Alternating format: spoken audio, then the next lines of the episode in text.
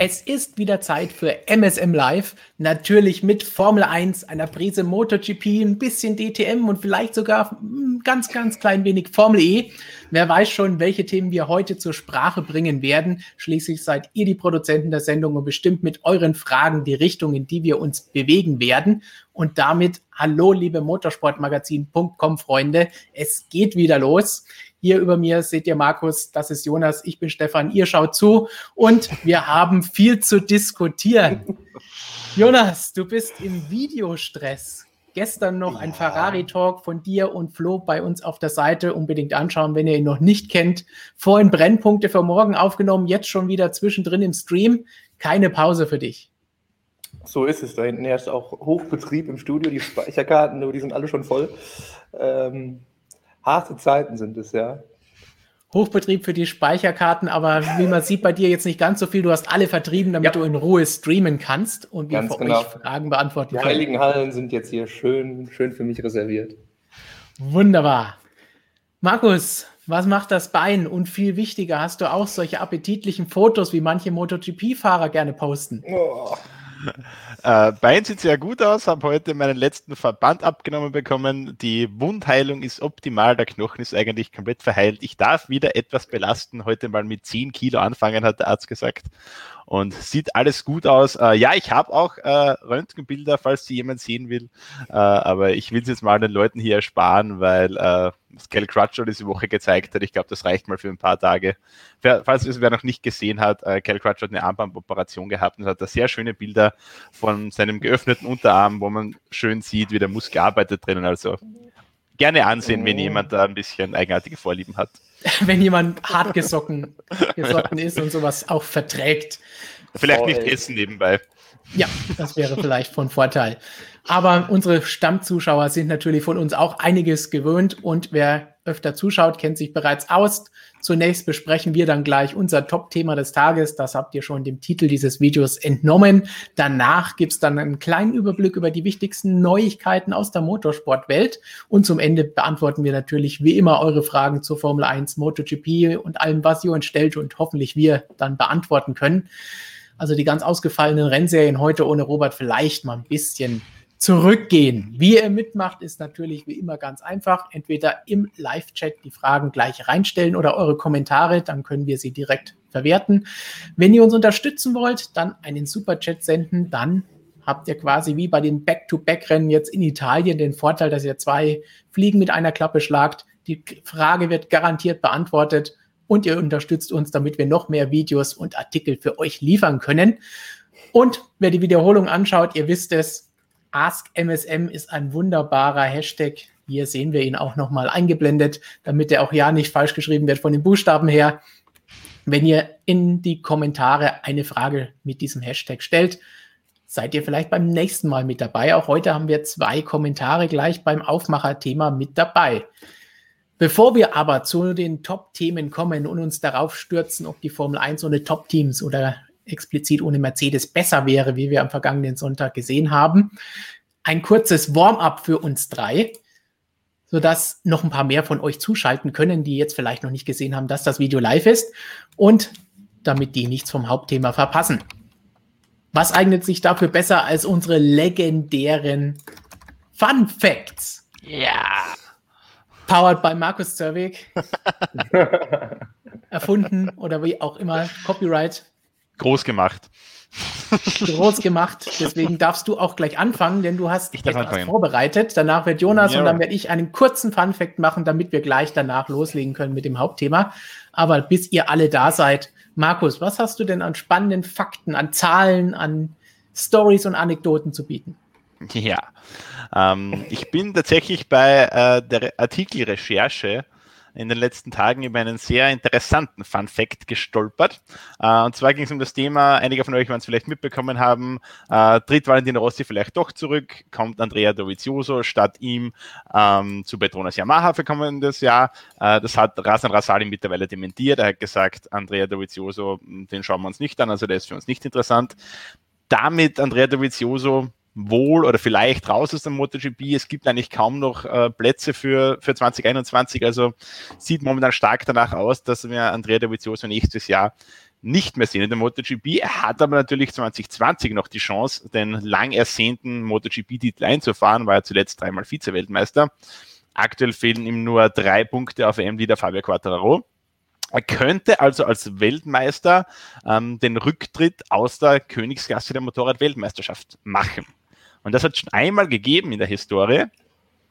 Und da hole ich jetzt mal euch ins Boot, euch zwei und auch die User gerne mitkommentieren, mitraten.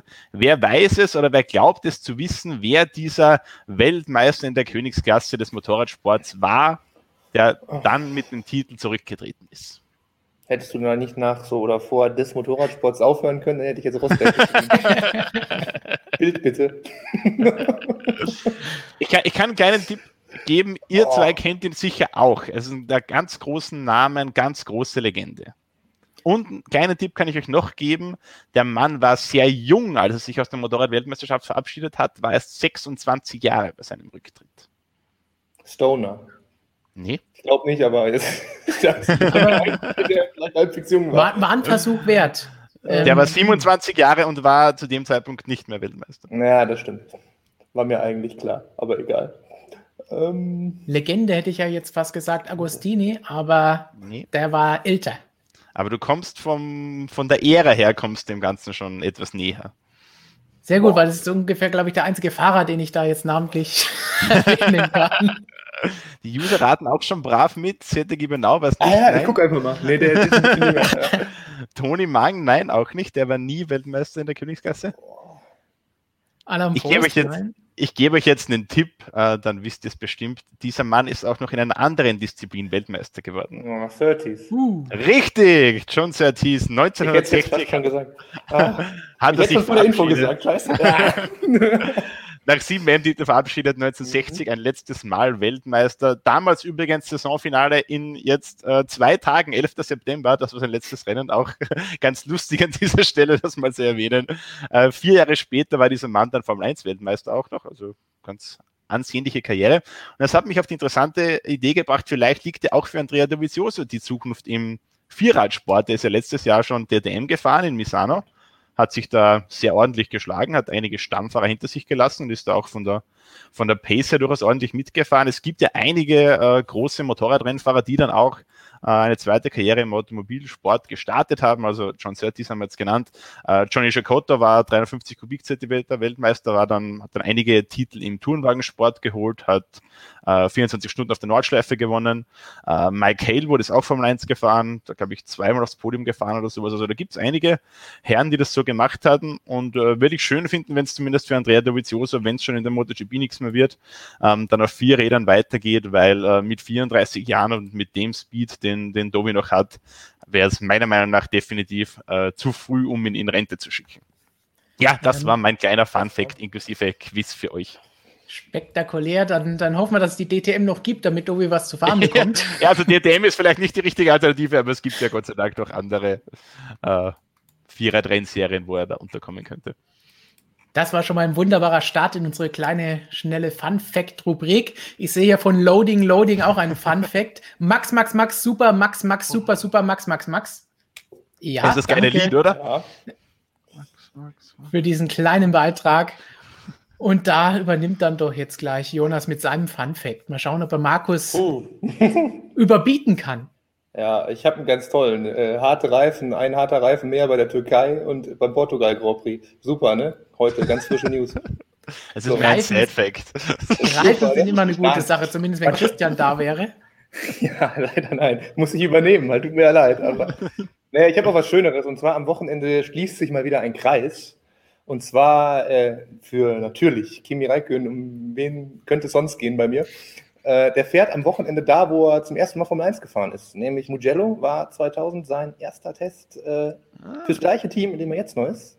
Äh, für Sauber nämlich, ja. Und da hat er unter dem strengen Blick auch von Michael Schumacher, wie man hört, der auch schon sehr begeistert war, äh, ja, so viel Eindruck hinterlassen, dass er dann mit seinen kümmerlichen 23 Formel 1, nee, Formel 1 Rennen, Formelrennen dann in Australien tatsächlich mit der ganzen schönen Max Mosley Superlizenz-Debatte im Grid stand. Ja, aber er sagt, jetzt am Wochenende hat er daraus keinen so großen Vorteil mehr.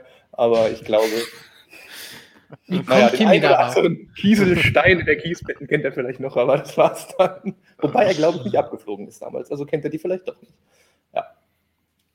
Ein weil, weil du gerade Mugello sagst, ich hätte eigentlich noch gerne einen anderen Fun Fact geklärt, das ist mir aber leider nicht gelungen. Ähm, und zwar würde mich interessieren, weil jetzt an diesem Wochenende die Formel 1 in Mugello fährt und die MotoGP ein paar Kilometer weiter in Misano. Würde mich interessieren, ob es das schon mal gab oder wann es das das letzte Mal gab, dass Formel 1 und MotoGP am selben Wochenende im gleichen Land einen Grand Prix fahren. Ich habe es aber leider nicht geschafft, die vielen hunderten Rennen der MotoGP und Formel 1 abzugleichen heute im Dienst, aber äh, wäre ganz interessant zu wissen. Also wenn du die Frage vorher abgebrochen hättest, hätte ich gesagt, ja, dass beide am gleichen Wochenende einen Grand Prix fahren, das Das hat es schon gegeben, ja. Das weiß ich aus leidlicher Erfahrung von uns. Aber offiziell sind wir bei der MotoGP in San Marino von dem her. Richtig. Wir sind in der Toskana, also in Italien ist eigentlich keiner. Genau, da müssen wir uns jetzt dran gewöhnen, dass wir spannende Grand Prix-Namen dieses Jahr einige bekommen, wie jetzt den großen Preis der Toskana. Und ein, ja, weniger Fun Fact, mehr ein düsteren Fact von Chris Ohm. Voodoo auf Italienisch, opfere zwei Pferde, um die dunklen Dämonen des silbernen Sterns zu besiegen. Uh, da kriegt man ja richtig Angst. Wo haben wir Christian da hingeschickt? In was für Gegenden? Hoffentlich kehrt er wieder heim. Wir hoffen es nicht, dass er solche Sachen dann auch morgen in seinem Vlog einfängt und ihr das dann zu sehen bekommt. Dann müssen wir noch irgendwie ab 18 vorschalten bei dem Video. Mhm. Sensible Inhalte. Da sehe ich noch so andere Gründe, wenn ich mir die Kommentare anschaue, aber okay. Oder vielleicht, wenn die attraktive französische Kollegin wieder im Bild ist. Nicht ganz so düstere, aber auch nicht so spektakuläre Fun Facts habe ich jetzt noch zu bieten. Oh. Denn noch ein bisschen Zahlensalat vielleicht. Am vergangenen Wochenende wurde ja viel über das Rennwochenende und dieses verrückte, chaotische Rennen gesprochen, von uns geschrieben, von euch hoffentlich gejubelt, wenn ihr zugeschaut habt. Und im Trubel um dieses Chaosrennen ist vielleicht eine Sache vom Samstag ein bisschen untergegangen, die die Zahlenfreunde unter euch vielleicht ein bisschen freuen wird. Denn Lewis Hamilton ist am Samstag die schnellste Runde gefahren, die jemals in der Formel 1 gefahren wurde.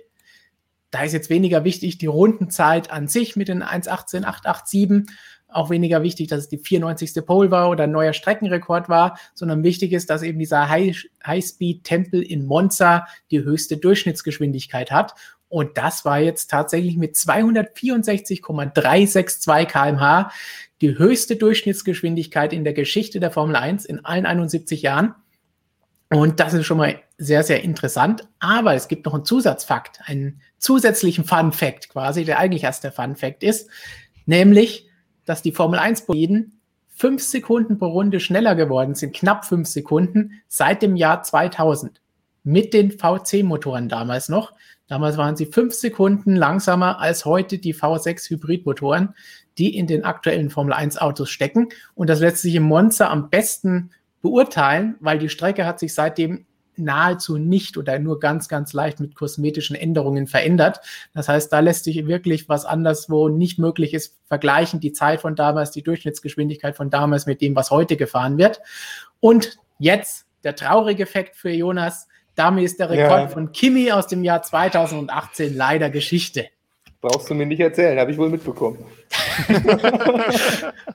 hast, ein Kerzchen, hast ein Kerzchen angezündet daheim am Kimi Bazaar. ja, ich habe ich hab so, weißt du, so Aufsteller, da schnipse ich immer weg, wenn irgendwelche Kimi-Rekorde fallen. wenn die alle weg sind, dann springe ich aus dem Fenster. Genau. Wir sind im dritten Stock da, das ist gefährlich.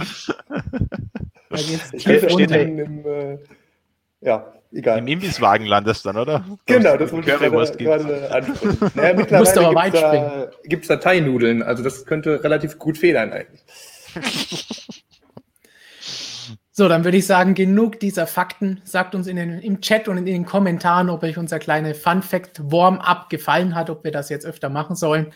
Und jetzt kommen wir zu den harten Tatsachen, nämlich dem Top-Thema, das wir haben. Nach diesem chaotischen Rennen vom vergangenen Sonntag gab es natürlich viele, die geschrieben haben, hey, das war ein super geiles Rennen. Das war toll, sowas wollen wir jetzt öfter sehen. Endlich mal andere auf dem Podium, andere Teams vorne, ein anderer neuer Sieger. Das gab es schon lange nicht mehr. Wie viele Rennen waren das? 146 seit das erste Mal, dass keiner der drei Top-Teams gewonnen hat. Dann brauchen wir Ungefähr. noch jemanden für Fun Facts jetzt. Ähm. Ungefähr, ja. Das war aber auch übrigens wieder Kimi. Richtig, bei Lotus 2013 immer vor. in Ja, Australien. der Mann hat überall seine Finger drin. Und alle Rekorde sind dann jetzt weg. Aber da haben natürlich auch einige von euch geschrieben, hey, wie schön ist das Ganze, wenn Mercedes nicht vorne wegfährt, wenn sie nicht dominieren oder wenn nicht allgemein gesprochen ein Top-Team da ist, das alles beherrscht. Und genau deswegen wollen wir uns jetzt mal dieses Themas annehmen und schauen, ist denn das jetzt wirklich so eine tolle Sache? Ist das schlecht? Was genau ist da los? Und passend dazu haben wir eine Frage von AS Cirillo, nicht von Cyril, sondern Cirillo erhalten. Mit dem Hashtag AskMSM hat er gefragt, seid ihr nach diesem Rennen auch dafür, dass Mercedes ab sofort mit Fred Feuerstein-Antrieb starten sollte oder aus der F1 aussteigen sollte, um die Rennen spannender zu machen? So, das sind gleich mehrere Thesen, die er da aufgestellt hat. Und wichtig ist vielleicht, dass wir als erstes mal uns diesen Mercedes sollte aussteigen oder sie sind gut, also müssen sie weg anschauen. Ich denke, das können wir relativ schnell abhaken und besprechen, weil wir da wahrscheinlich eh einer Meinung sein werden. Nicht nur, wie wir letztes Mal oder vorletztes Mal schon mal diskutiert haben, wir brauchen Teams, wir brauchen Autos, Fahrer, wir brauchen die Tradition von solchen Marken, von solchen Rennstellen, die schon lange dabei waren und Erfolge gefeiert haben. Und wir brauchen auch Hersteller, die Motoren beisteuern bei dem Ganzen, damit andere mitwirken können. Kurz gesagt würde ich sagen, Ausstieg ist keine Lösung, um ein Problem loszuwerden. Was meint ihr? Ja, hast du schon gut gesagt. Also definitiv nicht. Das ist, es gibt ja dann entsprechende Einbremsversuche, wo das schon historisch immer so gelöst wurde, aber du kannst ja jetzt nicht irgendwie dem oder den sogar rauswerfen, im schlimmsten Fall, sag ich mal. Also, gut, wo sollte jetzt ihr Eigeninteresse sein, auszusteigen, wenn sie gewinnen? Eigentlich nicht so groß, außer sie haben nur noch zu verlieren irgendwann vielleicht. Aber wir haben ja jetzt schon die Unterschriften da für die neuen Formel 1-Verträge für die Zukunft, von daher das passiert gar nicht. Ähm, Zufällig verloren gegangen. Zufällig verloren gegangen, genau, ja. Ups.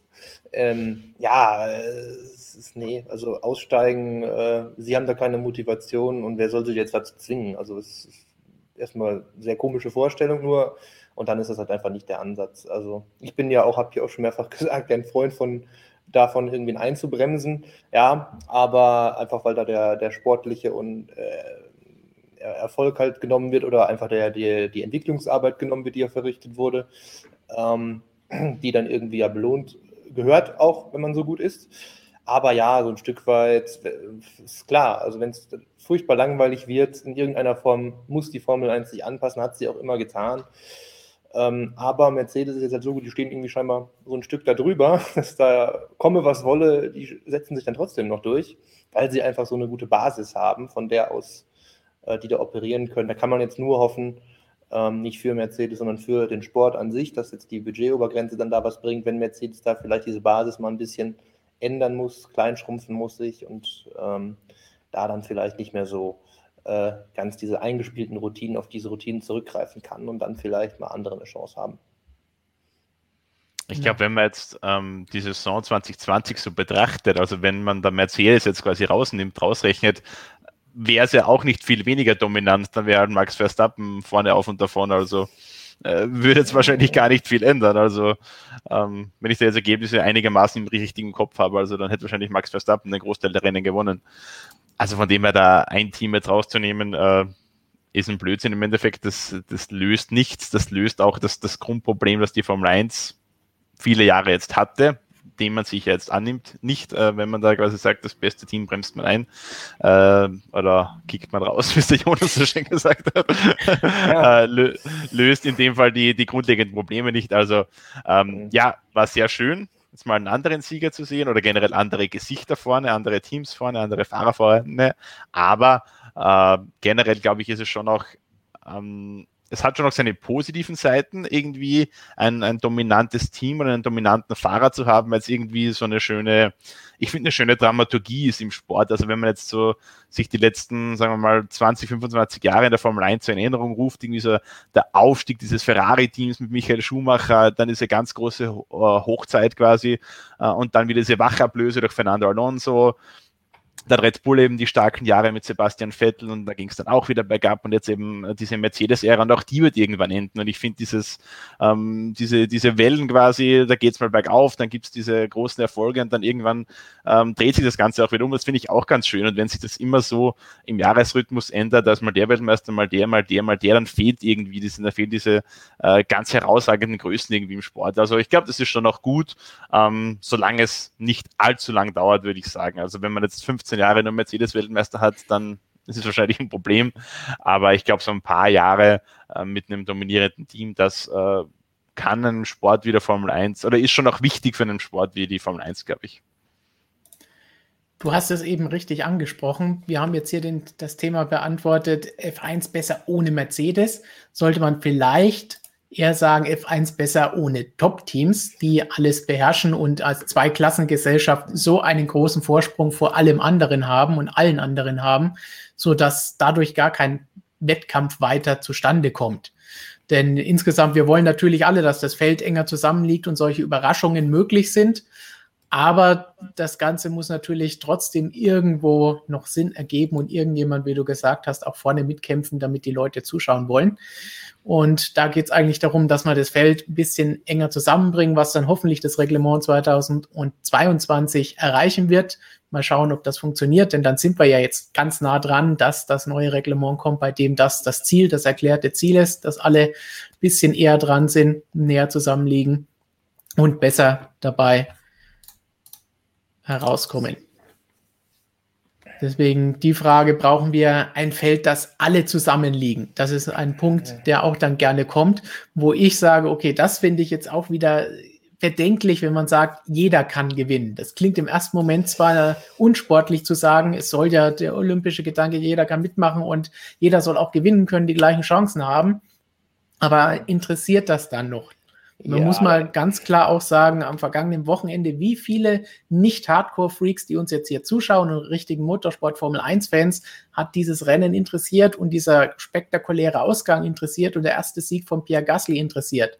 Das hat vielleicht alle interessiert in Frankreich, aber hier oder in England oder sonst irgendwo war das Interesse daran dann nicht mehr so, wie wenn irgendjemand anderes gewonnen hätte, irgendein Superstar, den alle kennen, auch wenn das dann der 95. Sieg ist und bla bla bla.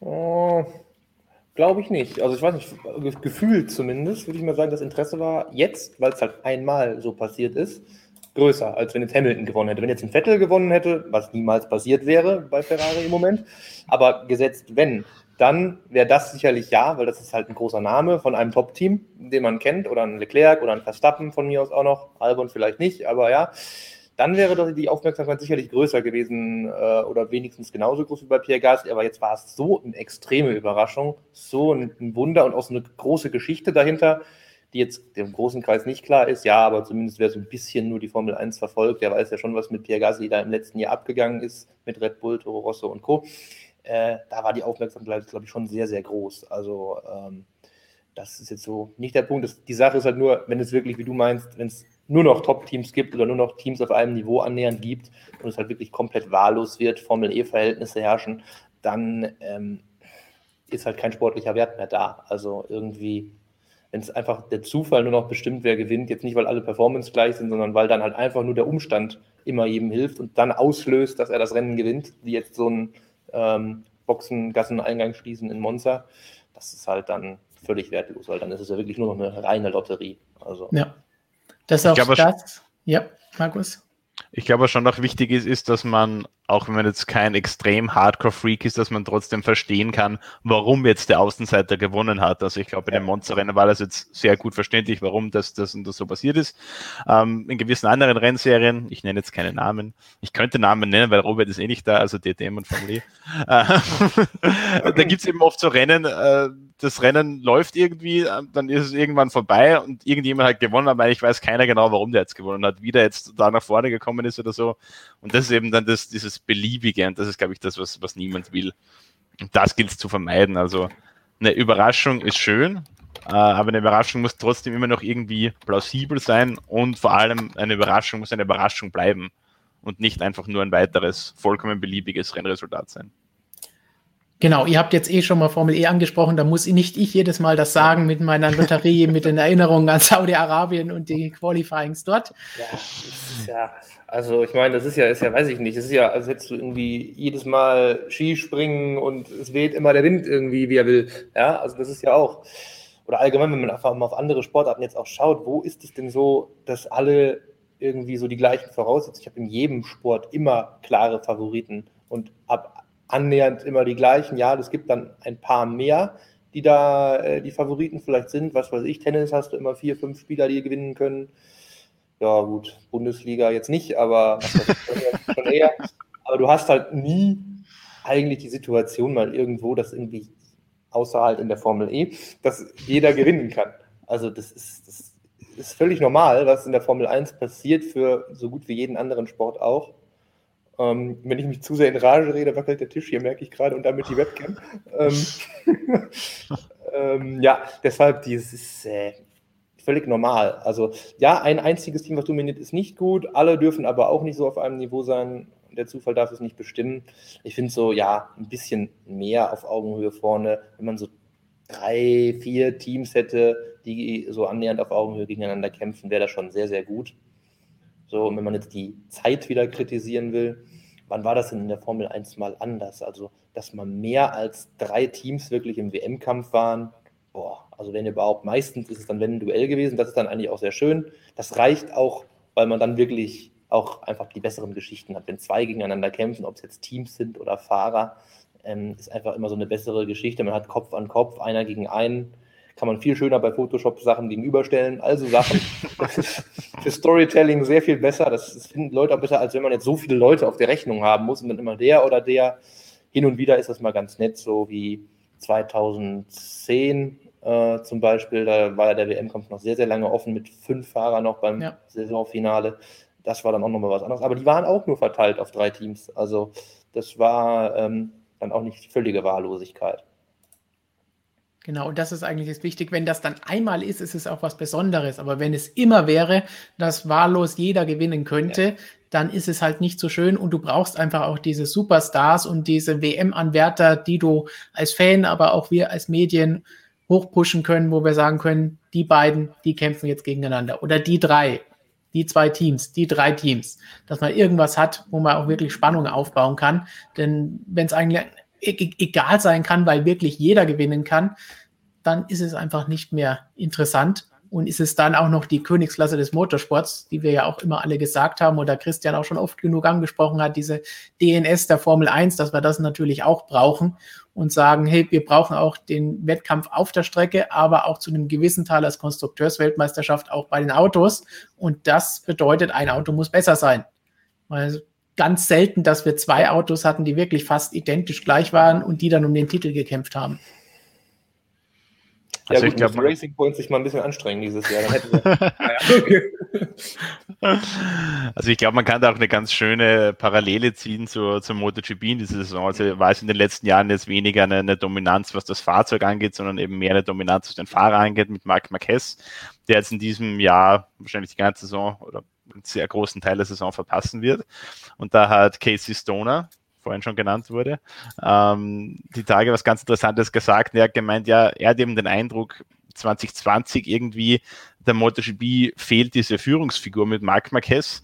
Ähm, und somit hat irgendwie das Gefühl, dass auch die anderen Fahrer irgendwie ähm, sich ihren, in ihren Leistungen geändert haben. Also so Marc Marquez hat ihnen jedes Wochenende gezeigt, okay, ich bin so stark, ihr müsst euch so reinhängen, äh, um mich quasi jemals zu schlagen. Und jetzt hat er persönlich gesagt, hat, dass er das Gefühl, okay, jetzt hat der Fahrer mal ein ordentliches Resultat gehabt an dem Wochenende, dann kann er das nächstes Wochenende wieder ein bisschen ruhiger angehen. Also es fehlt irgendwie auch so für die anderen Fahrer der, der ganz große Drive, der ganz große Ansporn, um eben diese, ähm, diese Führungsfigur dazu entthronen. Und ich glaube, dass das in der Formel 1 eben auch das Gleiche ist, dass sich die kleinen Teams denken, okay, ich will mich da irgendwie ranbeißen an die, an die ganz Großen und ich will eben zumindest mal in einem Rennen äh, den Mercedes schlagen oder den Ferrari schlagen oder den Red Bull. Also ich glaube, das tut schon auch ähm, in gewisser Weise ähm, dem, dem Ehrgeiz oder der Motivation äh, der kleineren Teams oder der weniger erfolgreichen Fahrer auch mal ganz gut. Genau, weil am, am, Ende will ja dann jeder sehen, diese Überraschungen und die sind eben auch nur möglich, wenn es irgendjemand gibt, der normalerweise vorne ist. Was wir wollen, ist, dass mehrere Leute normalerweise vorne sind, Teams oder Fahrer und nicht nur einer, weil dann ist das Ganze natürlich spannender. Und dann sind wir auch wieder bei dem Thema, was wir, Jonas hat vorhin Bundesliga angesprochen, schauen wir uns den berühmten Spruch aus dem Pokal an mit den eigenen Gesetzen. Das macht auch nur Spaß, wenn es ein, zweimal jetzt in ein paar Wochen, wenn es wieder losgeht, passiert und die Überraschung passiert und die Amateure aus der sechsten Liga einen Profiklub rauswerfen. Aber wenn das jedes Spiel ist, dann ist auch nicht mehr interessant. Deswegen bisschen Abwechslung ist eine schöne Sache, aber am Ende brauchen wir dann trotzdem jemanden, der um den Titel kämpft, die die ganz Großen sind. Und dafür sind dann eben solche Teams wie Mercedes, wie Red Bull und wie hoffentlich bald auch wieder Ferrari. Dafür sind die da. Und wir hoffen, dass noch ein paar andere die Lücke schließen können, damit wir öfter mal ein paar von den Gesichtern auf dem Podium sehen, die wir jetzt am vergangenen Sonntag da gesehen haben, weil das war ja durchaus schön. Aber wenn da noch einer oder zwei von denen mal mit den Etablierten stehen, wäre es für die vielleicht auch besser, weil sie sagen können, sie sind da wirklich reingekommen und nicht, weil Hamilton eine Strafe bekommen hat, weil Bottas nichts auf die Reihe bekommen hat. Vielleicht ist das noch das Spannendste. Sie waren besser als Bottas, aber wer, wer will sich damit rühmen? Ferrari ist nicht, Red Bull ist defekt ausgefallen, ist jetzt nicht unbedingt der Sieg, den man sich irgendwo ans Revier heften kann. Tja, wenn das schon der Bottas-Fan sagt, ne? Ultra, wie Christian. Ultra, Ultra. Ja, ja. Naja, ist tatsächlich so. Also klar, das ist ja jedem klar gewesen, dass die da jetzt nicht auf dem Podium on Merit waren. So. Außer tatsächlich, muss man sagen, ähm, Carlos Sainz, der wäre auf dem Podium gewesen, selbst wenn der Bottas es äh, nicht ruiniert hätte am Start wobei das letztlich auch Carlos Sainz sich verdient hat. McLaren war da sehr überzeugt, dass sie da auch hätten vorbleiben können oder zumindest relativ optimistisch vor dem Bottas, weil der hat ja gesehen, seine Probleme hatte beim Überholen. Ähm, deshalb, also Sainz war jetzt in dem Fall, das war schon so ein Podium, auch wenn er jetzt nicht neben den richtigen Leuten stand, aber der wusste ganz genau, hat er ja auch selbst gesagt, dass er da durchaus den zweiten Platz auch ohne das ganze Chaos hätte holen können. Und da bin ich auch bei ihm, weil das sah wirklich sehr, sehr stark aus. Also der ist da die Ausnahme, finde ich. So, und uns stimmt auch zu unser Stammzuschauer Professor Dr. Racer, der schon vor dem Stream gesagt hat, zum Titelthema denke ich nein. Also Formel 1 ohne Mercedes oder Top-Teams besser. Die Formel 1 war schon immer ein Dominanzsport von Alpha, Fangio, Lotus, Clark über McLaren, Williams, Ferrari und jetzt Mercedes. Einer hat immer dominiert und er hat dann gleich noch weiter dazu gesagt, die, die F1 ist wie in einer Ehe. Mal läuft es gut, mal läuft es schlecht Monza war wie geiler S, Sternchen, Sternchen, mit dem Höhepunkt Gasly. Wenn die Chaosrennen zur Regel werden, sind sie keine mehr. Die F1 ist nicht tot, ich liebe sie sehr. Herzchen, Herzchen. Zeigt uns ja. mal im Chat Herzchen, wenn ihr auch die Formel 1 liebt, so wie sie war und so wie wir sie haben. Also ich muss jetzt eins sagen. Ich bin nicht verheiratet. Nur wenn die Ehe so ist, dass es 146 Mal langweilig ist und dann beim 147. Mal gut, dann habe ich da keinen Bock drauf, muss ich sagen. Also das nur mal zu dieser schönen Analogie von Professor Dr. Racer. Aber grundsätzlich sagt er das Gleiche, was wir eben auch gesagt haben. Also ja. Überraschungen müssen Überraschungen bleiben und ja. eben nicht die ja. zehnte Überraschung in einer Saison. Also da, da können wir uns, glaube ich, echt drauf einigen. Ja. Gerne im Chat uns verraten, was ihr von der ganzen Geschichte haltet. Ich werfe gleich mal einen Blick hinein, was da alles los ist. Viele, viele Herzchen sehe ich hier. Was ist das hier? Schweizer Herzchen. Herzchen. Uh, Daumen Schweizer nach unten Herzchen. von einigen. Oh. Zerbrochene Herzchen. Das erinnert mich an das zerbrochene Ferrari-Logo, das wir gerne in den Thumbnails verwenden. das wir schon oft gebrauchen konnten. Regelmäßig. Aber ein Thema, das Jonas ganz am Anfang schon mal angesprochen hat, wollen wir noch mit einer zweiten Frage von Chris Ohm ohne Hashtag AskMSM, aber wir haben es trotzdem gefunden. Das heutige Rennen hat mal wieder gezeigt, ohne Mercedes an der Spitze ist die Formel 1 viel besser. Müsste die FIA daher im Reglement Strafen für zu dominante Teams einbauen, um dem sportschädliche Dominanz zu unterbinden. Dem hm. sportschädliche Dominanz, das klingt schon so wie so eine Formel 1 typische Regelaussage, Regelartikel, Paragraph-Rubrik. Denn da gibt es ja. ja so tolle Sachen, die dem Sport schaden oder nicht schaden dürfen im äh, Sporting Regulations und im Anhang. Genau. Wenn mal wieder einer sich über die Rennleitung am Funk etwas auslässt, zum Beispiel. auf eine Weise, die viele Sternchen, wie wir gerade auch gesehen haben, erfordert. Genau. Aber da verbirgen sich andere Buchstaben und Wörter dahinter. Mm, eher nicht so schöne Wörter. Das war ja eigentlich auch, was man, finde ich, keine Sternchen machen muss. Aber äh, ja, genau. Bei dem anderen auch nicht. Ich finde das bescheuert, immer diese Piepe. Was soll das denn? Mein Gott. Ähm, nur weil Liberty Media äh, aus den USA kommt. Ne? So, ja, was war jetzt? Äh, ach ja, gibt es ja eigentlich jetzt, äh, um die Frage zu beantworten. Also es kommt ja jetzt ein, ein Token-System tatsächlich. Ja, bald. Ähm, von daher, also wo man im Grunde vereinfacht gesagt, je weiter man in der WM vorne ist, desto stärker bestraft wird und dann einfach weniger Entwicklungszeit zugestanden bekommt. Also im Ansatz ist das genau die Richtung, ähm, die da jetzt so umgesetzt wird. Also ich weiß nicht, bei MotoGP gibt es ja da die berühmten Concessions, wie ich gelernt habe, die man nicht zurückerlangen kann. Ähm, aber in der Formel 1 ist es dann halt möglich, muss halt besser werden, kann, kannst du, oder, oder schlechter werden quasi. Dann kriegst du auch wieder ähm, mehr Entwicklungszeit. Also ein Team, was sich da jetzt freuen kann, vielleicht ist Ferrari. Also das ist vielleicht einer der Hoffnungsschimmer, die die noch haben können, weil wenn die jetzt mutmaßlich noch von Alpha Tauri, wenn es schlecht läuft, nach dem letzten Ergebnis abgefangen werden, ähm, sehen die da in der WM richtig schlecht aus und kriegen dann aber eben da ihre äh, Windkanalzeiten. Also die Idee ist tatsächlich nicht nur äh, ja, auf eurer Seite, auf Leserseite da, sondern ja, das kommt. Also ich denke, solche ähm, Ausgleichsregelungen, äh, Balance of Performance, wie ich immer man das jetzt nennen mag, äh, wie es der Jonas gerade angesprochen hat, wie es in der Formel 1 kommen soll, oder eben das Concession-System mit der MotoGP. Ähm, das ist was, was ich mir, was ich mir einreden lasse, was ich okay finde, solange es eben so ist, dass am Sonntag, wenn das Rennen gestartet wird, dann quasi alle unter gleichen Bedingungen starten und dann nicht irgendjemand mit Zusatzgewicht fährt oder mit verringerter Drehzahl oder sowas, das finde ich, ähm, das finde ich daneben. Das verzerrt den Sport und das ähm, davon halte ich nichts, vor allem nicht im, im Grand Prix-Sport, aber jetzt auf zwei oder auf vier Rädern ist. Äh, und ich halte auch nichts davon, weil ich es jetzt die Tage gesehen habe. Ähm, Ross Braun denkt wieder über Reverse Grid nach. Ist auch so eine, äh, so eine sinnlose, so eine sinnlose Idee, finde ich. Also ich glaube nicht, dass das irgendwas ändert. Ähm, auch wenn man sich das Rennen jetzt am Sonntag anschaut, das war ja mehr oder weniger ein bisschen mal eine durcheinandergewürfelte Startaufstellung.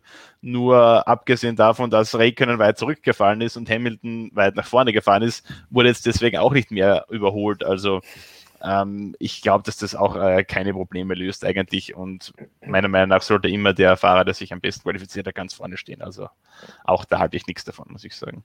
Ja, das ist vor allen Dingen eher wirklich eine künstliche Sache. Es wurde ja immer geschimpft über DRS, wie künstlich das ist, dass sie den Heckflügel aufklappen und dann schneller sind und überholen können. Aber das ist auch künstlich, wenn man die Startaufstellung oder einen Teil der Startaufstellung umdreht. Denn wir haben ja gesehen, wenn es ein ganzes Rennen gewesen wäre, dann wäre Lewis wahrscheinlich noch sehr viel weiter nach vorne gekommen. Das heißt, man hätte zwar in Anführungsstrichen ein spannendes Rennen gehabt, das man selbst erzeugt hat, aber war es denn wirklich spannend, wenn man eh weiß, dass er nach vorne kommt und nach vorne fährt und alle überholt?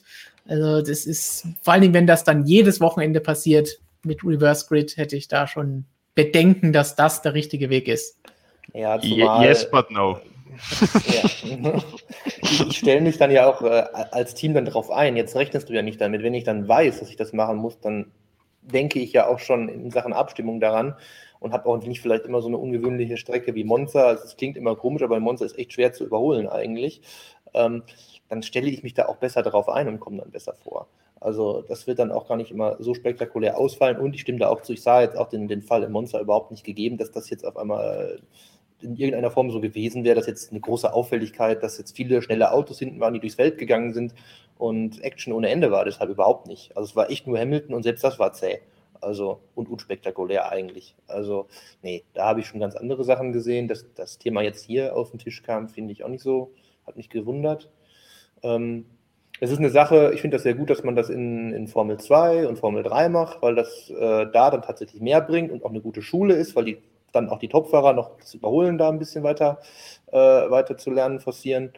Ähm, aber in der Formel 1 hat das für mich auch nicht viel verloren. Die Idee ist ja jetzt auch wirklich nicht, das immer zu machen, sondern mal bei ausgewählten Rennen dann kann man jetzt wieder fragen, äh, was bringt, ist das jetzt irgendwie dann auch eine homogene WM, wo jetzt wirklich auch jedes Rennen gleich viel zählt, wenn es dann solche Ausreißer gibt, muss man dann schauen, wie man das löst, ob man das dann irgendwie mit, naja, dann bringt es auch nichts, wenn ich jetzt irgendwelche Streichergebnisse wieder einführe. Eh kein Freund von, macht es immer unnötig kompliziert, wenn man am Ende anfängt rumzurechnen. Das gleiche mit rumrechnen gilt für Zusatzgewichte, da auf keinen Fall. Nein. Weil wenn du immer, immer an jedes Ergebnis dran schreiben musst, Sternchen hatte aber 20,345 Kilo mehr drin oder so, das ist halt völlig unattraktiv und macht es noch komplizierter, als es sein muss. Also. Wie wäre es mit doppelten Punkten bei Reverse Grid Rennen? das ist aber nur ja. in Abu Dhabi. genau. in Abu Dhabi, genau. Ja, aber zu, zu der Reverse Grid Sache noch, also ja. ich konkret verfolge jetzt eigentlich zwei Rennserien, wo es dieses Reverse Grid Reglement gibt, und zwar ist das die Superbike WM und die IDM. Und in der Superbike WM hat es nie was geändert. Also Jonathan Rader ist da trotzdem immer wieder vorne gewesen, hat 90 Prozent der Rennen gewonnen. Und IDM war jetzt erst ähm, äh, gestern erst, äh, die waren quasi ein, ein englisches Rennwochenende am Sachsenring. Äh, Jonas Folger hat das erste Rennen gewonnen, ist im zweiten Rennen deshalb durch Reverse Grid Reglement von Platz 9 gestartet und hat gesagt, drei Kurven gebraucht, bis er wieder vorne war. Also hat es auch relativ wenig geändert an der ganzen Sache. Also ich persönlich habe noch keine Rennserie erlebt oder regelmäßig verfolgt, wo dieses Reglement irgendwas gebracht oder geändert hätte, außer dass es irgendwie künstlich durcheinander gewürfelt wurde und dass man Sonntag beim zweiten Rennen dann immer überlegt, wer steht jetzt eigentlich wo und warum steht der da und also, nee, führt zu nichts meiner Meinung nach. Ja, bei, bei Autos bringt es vielleicht noch einen Tick mehr ja, als bei Motorrädern, weil, wie du sagst, nach drei Kurven kann da schon alles passiert sein. Vor allen Dingen, wenn dann drei nebeneinander starten und neun, dann ist das nicht viel. Bei Autos ist manchmal je nach Strecke auch noch schwieriger zu überholen.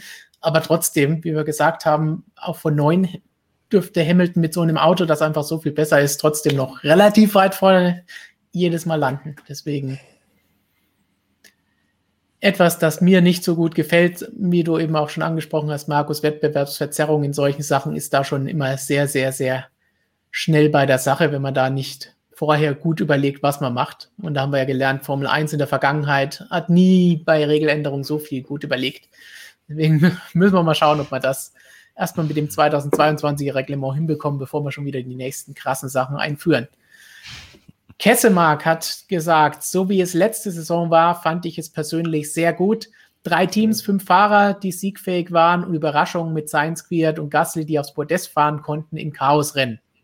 Das ist eigentlich ja. sehr gut zusammengefasst. Das Einzige, was letztes Jahr gefehlt hat, passend zu dieser Aussage, ist, dass es die ganze Saison so ist, weil wir hatten diese drei Teams, die Rennen gewinnen konnten, eigentlich erst nach der Sommerpause in der zweiten Hälfte mit Mercedes, Ferrari und Red Bull. Wenn das die ganze Saison gewesen wäre, muss ich auch sagen, ist mir am Ende egal, ob immer der gleiche gewinnt, aber es ist ein spannender Weg zu diesem Sieg. Ja, Zumindest am Ende des, den, den Titel, nicht unbedingt die einzelnen Rennen. Da wollen wir schon unterschiedliche ja. sehen. Wäre natürlich schön, wenn am Ende dann auch mal unterm Strich ein anderer Sieger bei rauskommt, was dann aber nur passiert, wenn es das ganze Jahr so läuft, wie du schon sagst. Ja. Genau. Das war ja letztes Jahr abartig, da der Saisonstart mit Mercedes. Also, so wie eigentlich jedes Jahr. Ja, ja. Dieses ist fast ein bisschen besser. Also noch ist der Verstappen ja jetzt auch schon wieder weit weg. Er hat das ja selbst am Wochenende mehrfach erzählt, ähm, wie offen diese WM jetzt wirklich ist und wie offen sie nicht ist. Nämlich gar nicht, meint er. Äh, ja, deshalb also ist schon immer, Mercedes kommt immer zu gut aus den Startlöchern, dann kann einer vielleicht aufholen, aber ich glaube, richtig passiert das dieses Jahr auch nicht. Also wer soll das tun? Red Bull ein bisschen, aber das reicht schon nicht mehr.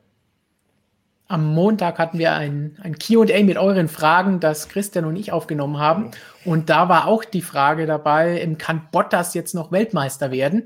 Und da hatte ich dann auch gesagt, er hätte an diesem Wochenende gewinnen müssen. Das war seine ja. Chance, um ja. den Rückstand stark zu reduzieren. Ja. Und genau das Gleiche gilt auch für Max. Das war ihr Rennen. Der eine ist ausgefallen, der andere hat es nicht auf die Reihe gebracht.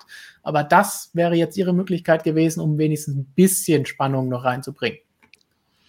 Aber so ein, so ein Ausrutscher oder so ein schwaches Rennen leistet sich halt ein Lewis Hamilton einfach ja. nicht. Also ich kann mich zumindest die letzten, keine Ahnung, sechs, sieben Jahre nicht mal nicht dran erinnern, dass Hamilton jemals performance-technisch so schwach gewesen wäre. Ich meine, er hat auch mal Fehler gemacht, aber äh, einfach mal so ein Rennen, wo er gar nicht in die Gänge kommt, das gibt es halt irgendwie. Das heißt, das war es aber auch nicht. Ja nicht. Kann man ja gar nicht sagen, dass er nicht in die Gänge gekommen wäre. Der hätte das Ding ja easy gewonnen. Das wäre ja gar nicht das Thema gewesen. Das war einfach nur ein für mich auch noch winziger Fehler, der echt in einer richtig ungewöhnlichen, unglücklichen Situation passiert ist.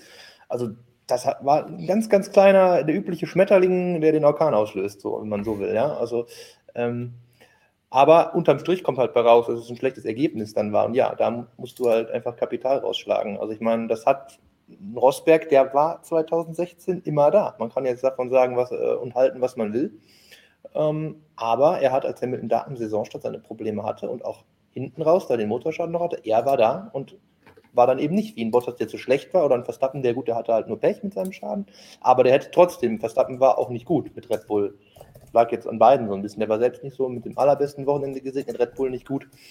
Der hätte auch bei dem Nichtausfall, glaube ich, nicht auf dem Podium gestanden. Also, ähm, ja, absolut. Also da musst du da sein, gerade gegen Hamilton, ja. Ich, ich meinte ja auch, dass sich Hamilton solche schwachen Rennen, wie Spotters jetzt hatte, eben nicht leistet. Ach so, ja, okay. Ja. deshalb eben diese okay, Chance nutzen ja. musste. Ja, das ist, das passiert nicht, ja. So, dann haben wir hier noch eine Frage von Mario. Wäre es nicht ultra spannend, wenn ein kleines Team mal über eine gesamte Saison sich an Mercedes festbeißt und am Ende vielleicht sogar die WM gewinnt? definitiv, das wäre spannend, das wäre eine Überraschung, wenn das einmal passiert, wenn sie aus eigener Kraft bei jedem Rennen vorne mitfahren könnten. Und das ist schon die Einschränkung. Wann passiert das schon mal? Letzte Mal Braun GP, Braun GP 2009. Da hat es aber auch Naja. eine Erfindung gebraucht, die das Auto deutlich besser gemacht hat. Und das passiert leider nicht so einfach für kleine Teams, weil man muss bedenken, Braun war damals kein kleines Team denn sie waren vorher Honda und haben mit Hunderten von Millionen um sich geschmissen als Werksteam und das Auto entwickelt und dann nur noch den besten Motor reingebaut und dann mit einer guten Idee mit dem Doppeldiffuser gute Punkte geholt. Hm, Ja, und die Geschichte, die hier steht, ist da ja auch nicht passiert. Braun ist ja, hat sich ja an keinem festgebissen. Da haben ja alle versucht, sich an denen festzubeißen. Das war ja eigentlich genau so rum. Also da war Red Bull vielleicht noch so ein bisschen das kleine Team mit da auch schon großem Budget, was sich festgebissen hat und es fast noch gewonnen hätte. Äh, das war vielleicht so rum ein bisschen so. Aber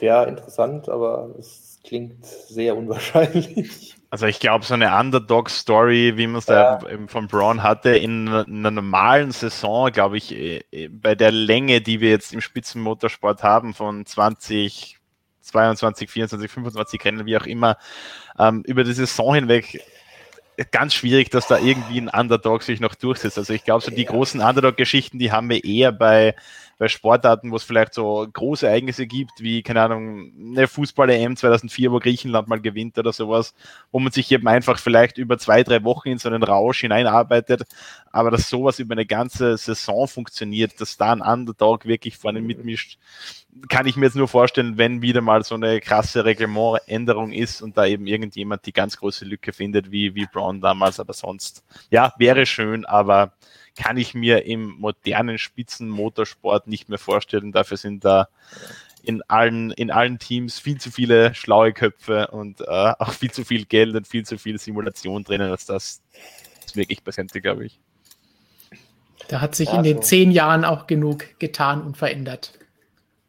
Also Dass was das die jetzt Richtung- schwieriger ist als Ende, damals. Ende der 90er Jahre mit Jordan, sowas in die Richtung. Das würde mir schon reichen. Ja. Das war ja schon so, dass du so zwei, dreimal im Jahr gewinnt, zumindest siegfähig bist, so die Richtung. Das wäre schon ganz interessant, wenn wirklich so einer der klare Underdog ist, der dann auch schon mal zubeißen kann. Aber das hast du halt nicht. Äh, ja, wenn es nur so weit kommen würde, okay. Der vielleicht einfach, nur weil er auf irgendwelchen Strecken besonders gut ist.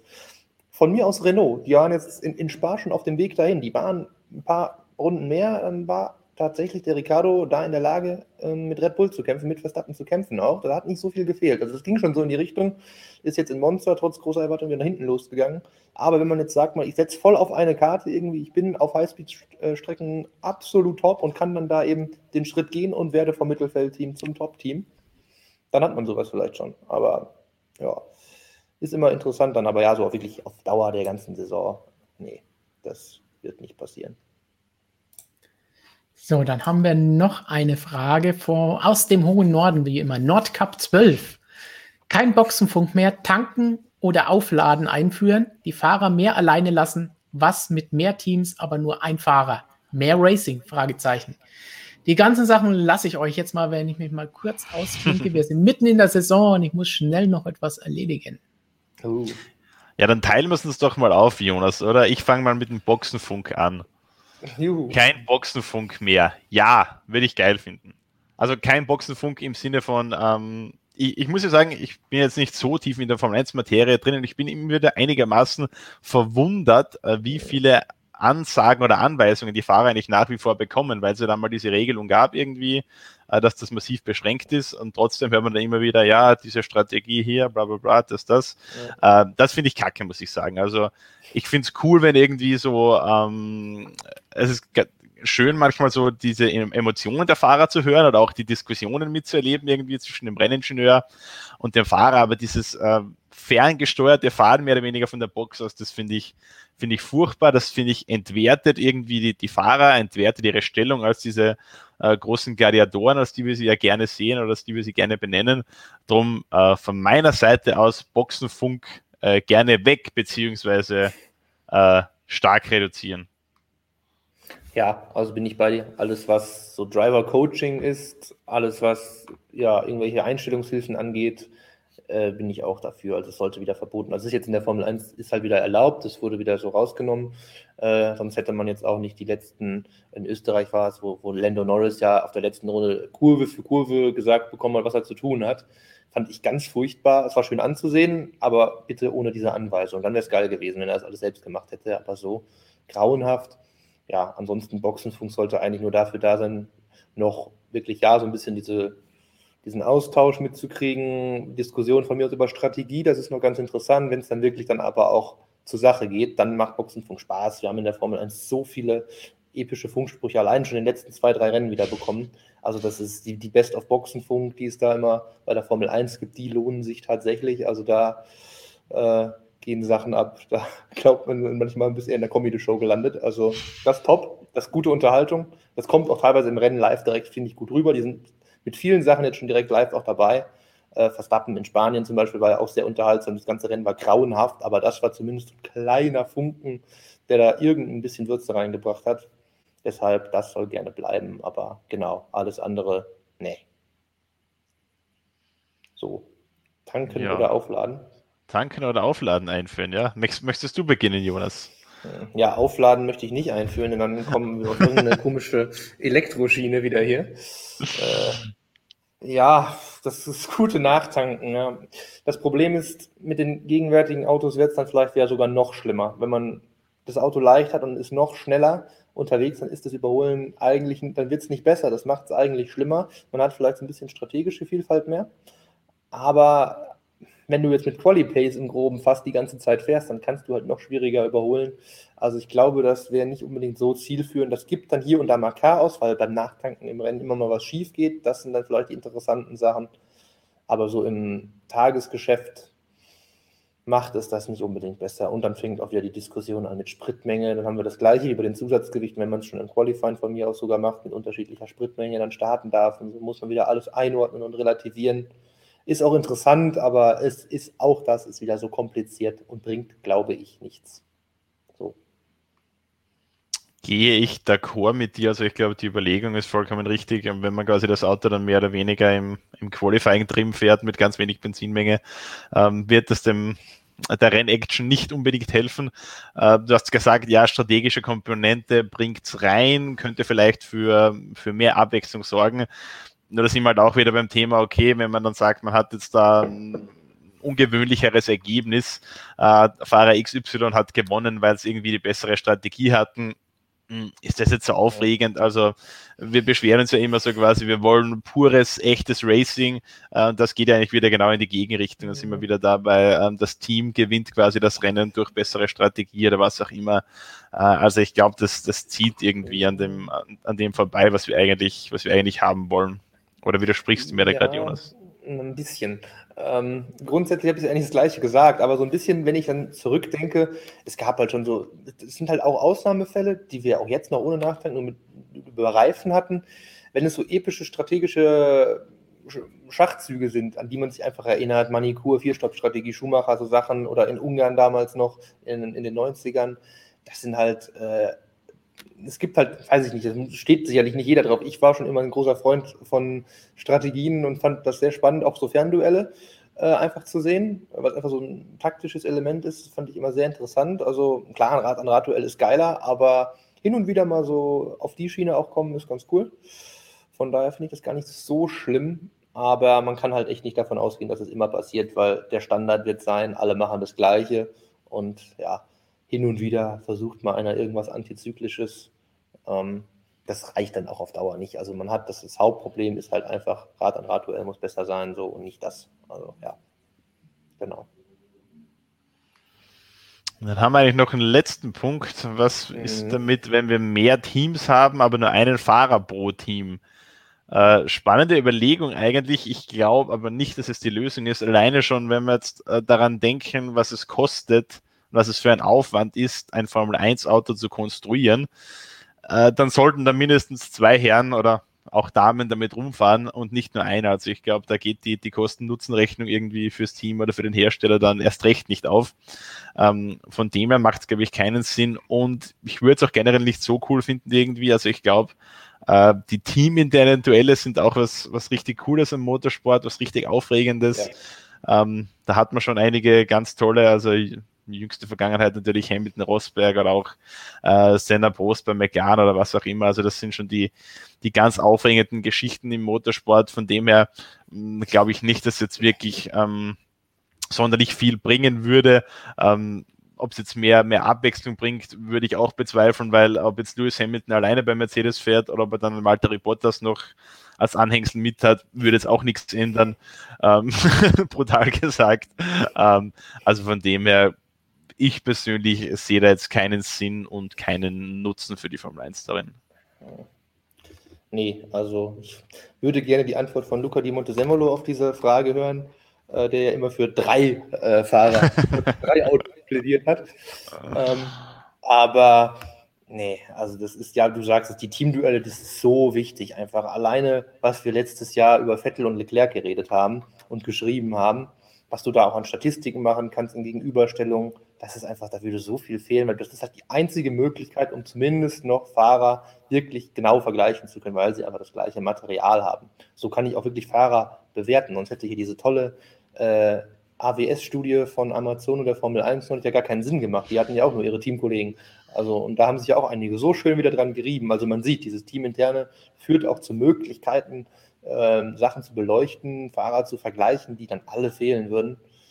Und wir hätten keine Team oder mehr, wir hatten keine Aufregung mehr über, über Stallregie und was weiß ich. Da würde so viel fehlen. Also, ähm, man könnte jetzt sagen, das Einzige ist halt, ja, du kämpfst halt gegen jeden dann volles Rohr, weil du musst auf niemanden mehr Rücksicht nehmen, der so dein Teamkollege ist, wo du noch ein bisschen gucken musst im Zweikampf. Ja, aber macht das besser? Ich finde, die Brisanz kommt ja eher dadurch, dass ich immer diese latente Gefahr habe, dass es knallen könnte. Und was sind dann die Folgen? Also wenn es dann mal passiert, dann brennt der Baum. Also ich hoffe ja nach wie vor darauf, dass Walter Bottas dem Hamilton mal was antut bald. Also so ein bisschen. Seinem Auto vielleicht, sagen wir mal so. Ja. Ähm, das, das, das gehört ja auch dazu. Also ich, ehrlich gesagt, nee. Also ich sehe da überhaupt keinen Ansatz. Bei den anderen beiden oder anderen drei Sachen sehe ich überall so ein paar Punkte, wo es auch Vorteile geben könnte. Aber hier müsste ich jetzt noch mal lange in mich gehen, glaube ich, bis ich da was finde. Also die einzige Überlegung, was du ja schon ein bisschen angeschnitten hast, ist vielleicht einfach, dass alle wirklich knallhart gegeneinander fahren können, dass es ja. keine, äh, keine Teamorder in dem Sinn gibt, wobei ich auch finde, ähm, dass Teamorder in den letzten Jahren in der Formel 1 jetzt auch nicht das große Problem Nein. war. Also ich könnte mich da jetzt in den letzten paar Jahren an keinen Fall erinnern, wo man das Gefühl hatte als Zuschauer, man wird da wirklich verarscht, so wie es damals eben zu äh, Schumacher Barrichello Zeiten zum Beispiel bei Ferrari war. Oder wie wir es in der DTM äh, in den letzten Jahren oft hatten, dass irgendwie sechs Autos von einem Hersteller für den Meisterschaftsführenden fahren müssen. Ja. Also das ist ja Schwachsinn, das will keiner sehen. Ähm, aber ich glaube, das war jetzt in den letzten Jahren in der Formel 1 nie so das Problem. Von dem her, ähm, glaube ich, würde auch das nicht das, äh, würde es auch das nicht wirklich einen Fortschritt bringen. Nee, also wir hatten ja nur so Teamstrategien. Das war ein Thema immer. Also wenn wirklich die zusammengearbeitet haben, man lässt halt den Schnelleren vor. Äh, wenn er noch irgendeine andere Chance hat, noch jemanden angreifen zu können, dann wird wieder zurückgetauscht. So Takt teamtaktische Sachen einfach. Aber dieses Team-Order, Stallregie, klassische, ja, das ja, gab es so nicht mehr. Äh, nicht direkt, unterschwellig vielleicht mal hier und da so, ja, aber äh, ja, Sowas kann es mal wieder geben. Genau, hier kommen schon Kommentare. Alonso Massa, Hockenheim 2010. Ja, ja genau. stimmt.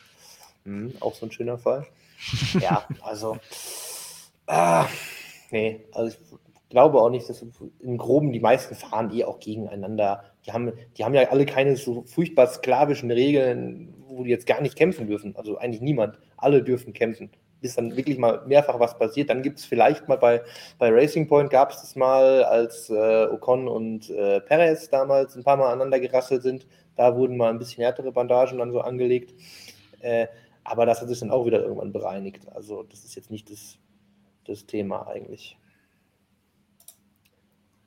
Wunderbares Schlusswort zu dieser Frage, würde ich sagen. Denn wir haben noch eine Sache, die wir auflösen müssen, wenn es um unser Top-Thema geht. Wir hatten auch eine Umfrage auf unserer Community-Seite, auf unserem YouTube-Kanal. Und da haben wir folgende Frage gestellt. Ist die Formel 1 ohne Top-Teams besser? Die klare Antwort ist ein Jein. Wir brauchen nur mehr Top-Teams. 62 Prozent aller Teilnehmer sagen, Jein, wir brauchen nur mehr Top-Teams. Wir brauchen nicht keine Top-Teams. Wir brauchen nicht alle, die besser sind, sondern wir brauchen nur ein bisschen mehr Abwechslung. Also ich würde sagen, die stimmen 62 Prozent durchaus dem zu, was wir die letzte Stunde hier diskutiert haben. Oder seht ganz, ihr das klares, ganz klares Jein von mir auch auf diese Frage von Ganz klares Jein. Ja, aber es ist halt tatsächlich, es, ja, es ist einfach so, ja. Zur Vollständigkeit halber, 15% haben gesagt, ja, keine dominanten Teams soll es geben. 16% haben gesagt, ja, alle sollen auf einem Level sein. 4% haben gesagt, nein, wenn jeder gewinnen kann, ist es uninteressant. Und 3% haben gesagt, nein, Chaos und Lotterie sind auf Dauer langweilig. Tja, wenn das nicht mehr Leute sagen, haben noch nicht viele Formel E gesehen. Ja, ich glaube, das ist einfach, weil die Antwort, die Jein-Antwort einfach so verlockend ist.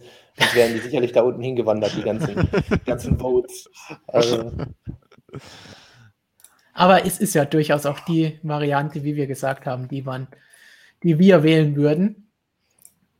Und damit können wir diesen Themenkomplex, denke ich, denke ich, kurz abschließen. Und nach der Frage der Woche können wir, nachdem Markus den Haken rangemacht hat, jetzt ganz schnell einen Überblick machen, was gab es denn die letzten Tage so an super spannenden Nachrichten. Ich meine, die Reifengeschichte hat Jonas gleich am Anfang verballert. Das war natürlich ein Knaller. Aber mal schauen, was wir jetzt noch so haben.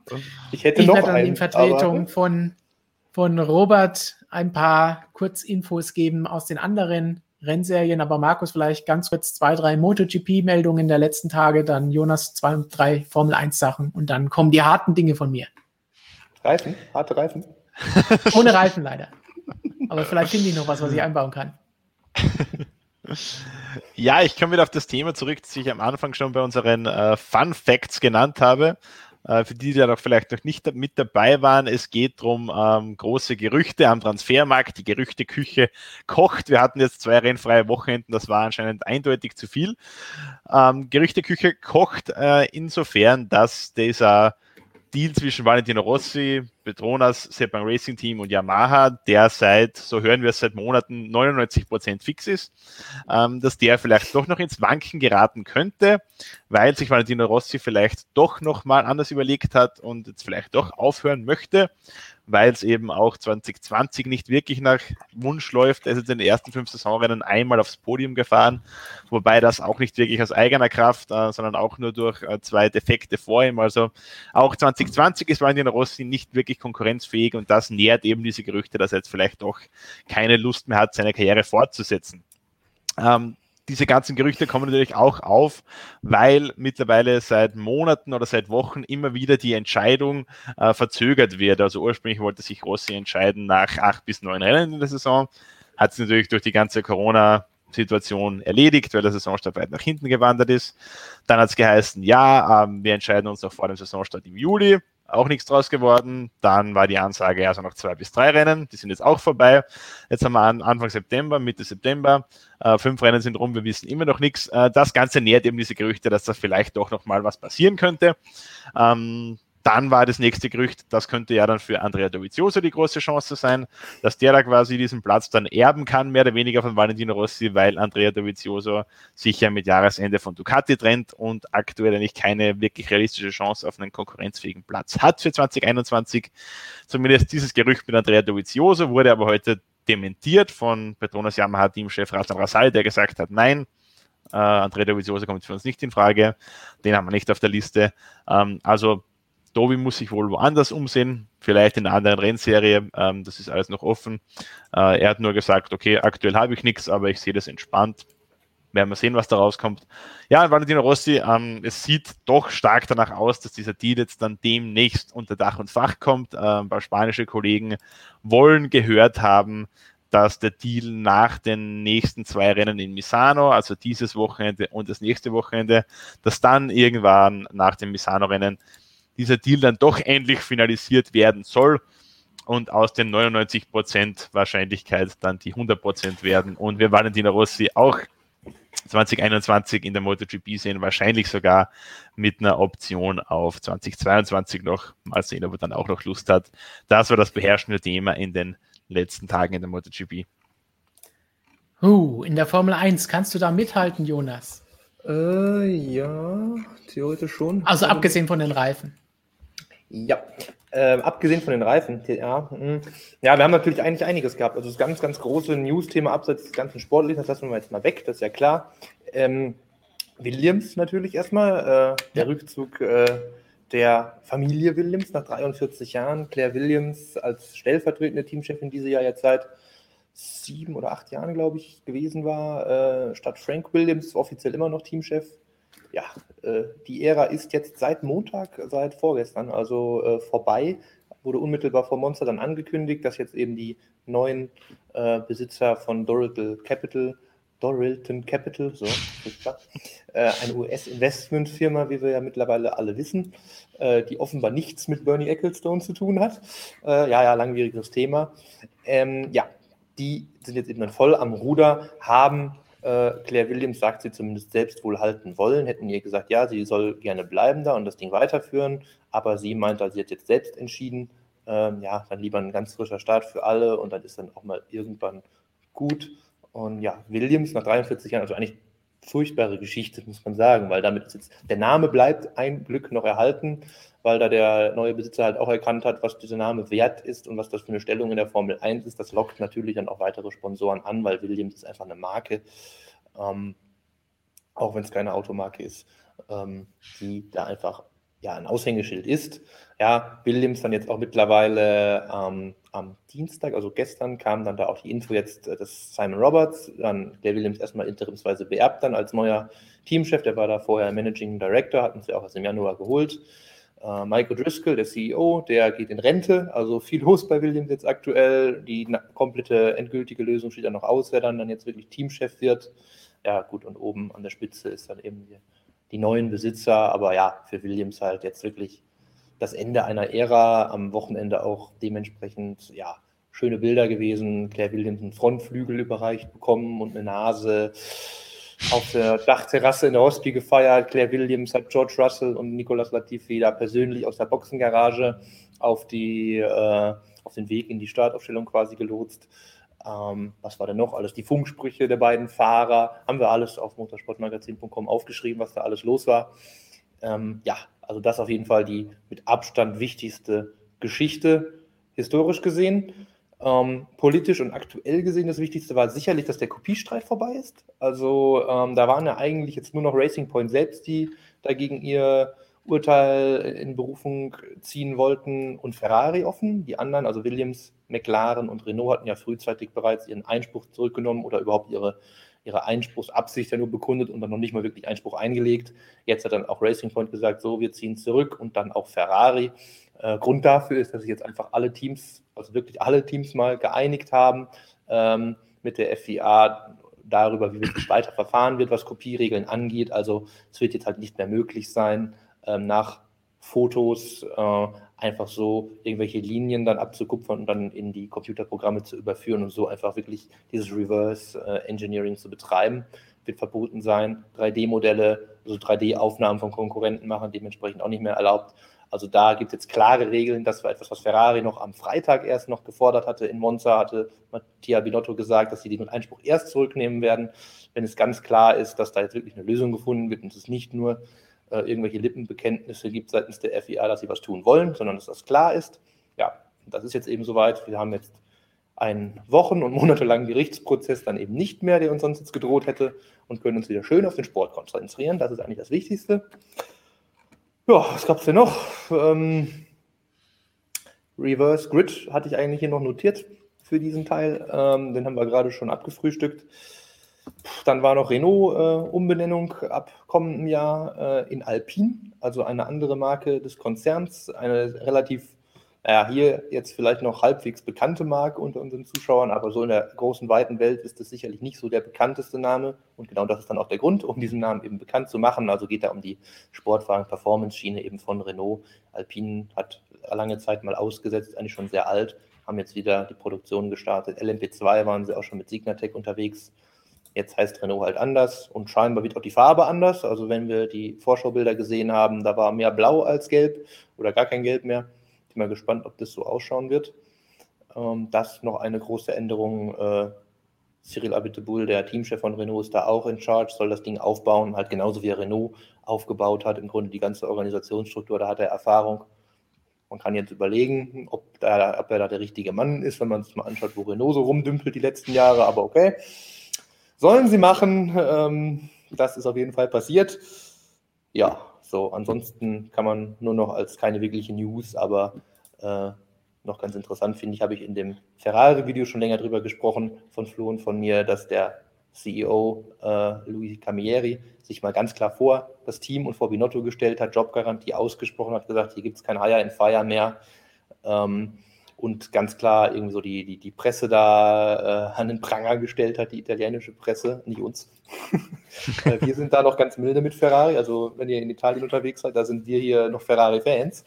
Ähm, wobei wir Fan des Teams ist, glaube ich, jeder. Ich sehe hier gerade im Augenwinkel, Safety Car wird am Wochenende in Ferrari rot sein und das ist ein Mercedes. Da sieht man mal, äh, wie wichtig Ferrari ist, wenn Mercedes selbst sowas macht.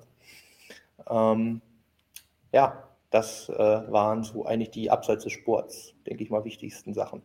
Breaking News gerade eben rausgegangen. Rotes Safety Car am kommenden Wochenende. Mal schauen, ob wir es auch zu sehen bekommen. Am letzten Wochenende wäre es interessanter gewesen, weil da haben wir es auch wirklich gesehen. In Vertretung von Robert ganz kurz ein paar News, Informationen aus den anderen Rennserien. DTM am kommenden Wochenende. Bei der DTM wird am Nürburgring Zuschauer zugelassen. Das heißt, beim ersten Rennen einfach mal anschauen in den News bei uns auf der Webseite. Dann passend dazu Formel E. Vorhin habe ich gelesen, warum macht ihr immer Witze über die Formel E? Ja, das sind so kleine Spiel, Spiel, Spielchen. Das ist nichts Bösartiges und auch ja, ja. nicht gegen Robert gerichtet, sondern das ist einfach nur ein kleiner Spaß. Formel E, passend zu dem, was Jonas eben gesagt hat mit Camilleri. Ferrari hat abgewunken und gesagt, für sie ist es nicht interessant, in der Formel E an den Start zu gehen. Das heißt, das ganze Geklimper war natürlich alles nur, solange das Concord Agreement noch nicht unterschrieben war, so wie wir es gewohnt Nein. sind aus der Vergangenheit. Shocking. Und dann vielleicht noch eine spannende Sache aus einer Rennserie, die vielleicht nicht jeder der Zuschauer kennt, die Extreme E denn das ist etwas, das im Rahmen der Formel E vielleicht schon ein bisschen bekannt geworden ist, weil es auch von Alejandro Agag gemanagt wird. Und da wird Lewis Hamilton mit einem eigenen Team namens X44 einsteigen und mit dabei sein. Diese Rennserie, er wird nicht selbst fahren, das ist noch wichtig vorher zu schieben, sondern er wird zwei Fahrer haben, die in seinem Auto sitzen. Ein männlicher, ein weiblicher, die werden sich abwechseln. Das heißt, jeder fährt eine Runde, die ungefähr 16 Kilometer lang ist. Insgesamt gibt es vier Events in der ersten Saison, die Anfang nächsten Jahres beginnen soll. Und es gibt zwei Tages-Events bei der ganzen Geschichte, die über die ganze Welt verteilt ist. Los geht's, glaube ich, in Dakar, wenn ich mich richtig erinnere. Das heißt, das ist mal etwas ganz Neues. Da werden wir in Zukunft, denke ich, auch hin und wieder mal eine kurze Info dazu geben, was da los ist. Da kann dann Robert auch noch mal ein paar kleine Informationen einstreuen, was es da an sonstigen Details gibt. Und wer da mitmacht, da werden die nächsten Tage und Wochen auch noch mehrere Fahrer und Teams bekannt gegeben. Damit ihr immer auf dem neuesten seid, dran denken, motorsportmagazin.com. Auf unserer Webseite findet ihr all diese netten Artikel, die Markus, Jonas und ich jetzt eben erwähnt haben. Und wer lieber eine App hat, kein Problem für Android und iOS, kostenlos könnt ihr euch herunterladen und habt dann Push-Nachrichten und kriegt sofort die Info, wenn es ein rotes Safety Car gibt. Mhm. Besser es ja eigentlich gar nicht mehr, würde ich sagen. Ich gerade doch, es geht noch besser, Stefan, langsam, es geht noch besser. Ich habe hier gerade eine noch tollere Information bekommen. Ferrari wird auch rot sein am Wochenende. nämlich Burgundrot. Oh, ja, wie in den Anfangszeiten, oder? Ja, genau. Sie wechseln auf das Design, die Lackierung, die sie 1950 äh, bei ihrem Debüt in äh, Monaco zum ersten Mal hatten. So ein Burgund-Style. Und das war es noch nicht. Am Wochenende vor dem Rennstart fährt Mick Schumacher tatsächlich. Nicht im Burgund-Rot, aber im F2004. Also, wir wissen, welches Auto das ist. Michaels Bester, der Wagen, den zum siebten WM-Titel galoppiert hat. Ähm, und ich werde jetzt mich hier mal kurz mit unserer Website beschäftigen äh, und das vermelden, damit auch Menschen, die hier gerade nicht zuschauen, das zumindest lesen können. Wobei es niemand aber verdient hat, der jetzt hier nicht zuschaut, das nicht mitzubekommen, aber. Eigentlich gut. nicht, aber Eigentlich wir, wir machen es mal für alle, die das nicht genau. machen. Passend zu diesem Thema könnte ich jetzt einen kleinen Fun-Fact einstreuen. Uh, dann streu doch ich, mal. also ich, ich weiß nicht, wahrscheinlich werden es einige unserer Hardcore-Fans schon wissen, aber weil Jonas das gerade angesprochen hat mit dem alten Ferrari-Rot quasi, dass dieses Rot, das wir heutzutage als Ferrari-Rot kennen, dass das eigentlich nicht das Ferrari-Rot war, sondern dass wir dieses Ferrari-Rot nur einem bekannten Zigarettensponsor, der jahrelang auf diesen Autos ja. zu sehen war, zu verdanken haben. Also eigentlich die ganzen Straßenferraris, die in diesem schönen Rot rumfahren, tragen diese Fahrer, Fahrer, Farbe nur, weil da mal ein Zigarettensponsor auf dem Heck- und Frontflügel zu sehen war.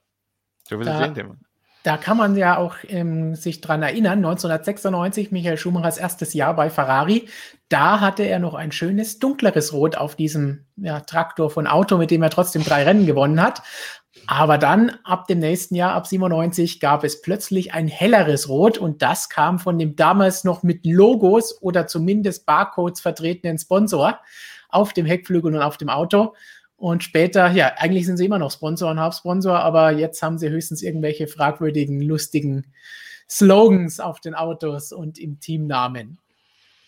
Exakt gleiches Thema übrigens auch bei Ducati in der MotoGP. Kann ja. sich auch mal ansehen. Also das war auch ein dunkleres Rot, dann auch dieses berühmte Rot. Und auch da ist dieser ominöse Tabaksponsor im Hintergrund noch tätig. Da war ja eine, eine, die gleiche Kampagne letztes Jahr auf den Ferraris und auf den Ducatis zu sehen, die jetzt mittlerweile eigentlich wieder komplett verschwunden ist, glaube ich. Ne? Mysteriöserweise. Vielleicht haben sie gemerkt, dass das mit dem Gewinnen so schnell wohl nicht funktionieren wird. Also Mission Win Now ist vielleicht nicht mehr ganz so aktuell im Moment. Da könnte ich den nächsten Fun Fact einstreuen. Weil sicher viele heute geht's, heute geht's ab. Weil sicher viele geglaubt haben, dass es Mission Win Now heißt. Tatsächlich heißt es aber Mission Winnow und Winnow kommt aus der Landwirtschaft, bedeutet so viel wie ähm, aussieben quasi. Also wenn man quasi bei der Ernte so die Spreu vom Weizen trennt. Äh, darum kommt der Begriff Winnow und quasi ähm, der Gedanke dahinter, quasi das Schlechte rauszubringen und das Gute nur übrig zu lassen. Das war quasi die Mission, die man da verfolgt hat. Ich sichere uns gerade noch ein paar Fragen. Hier, gib uns noch einen, einen Fun Fact, solange ich die letzten zwei Fragen hier screenshotte damit wir sie Alter, nicht verpassen. Jetzt setzt mich aber ordentlich unter Druck. ja. Aber mir gefällt es gut, welche Vorschläge die, die User zu Mission Winnow haben. Da Mission Sinnlos ging so ähnlich.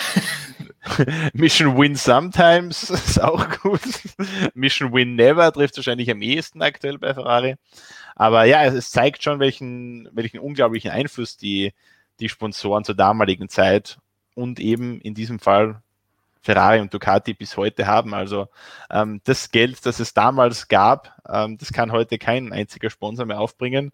Die Millionen, die damals geflossen sind, also ist oft ganz spannend, wenn man mit älteren Journalisten, Kollegen spricht, ähm, als eben noch das, die großen Zeiten des Tabak-Sponsorings waren, äh, wie da mit äh, Einladungen zu irgendwelchen tollen Pressereisen oder mit irgendwelchen Gadgets, angefangen von Computern über Kamera bis hin zu weiß der Teufel was äh, rumgeschmissen wurde schöne Zeiten. Äh, leider ich zu spät geboren, um das noch mitzuerleben. Tja, da müssen wir jetzt leider durch. Hello, sagt Music and More. Hallo zusammen Servus. für alle, die erst jetzt hinzugekommen sind.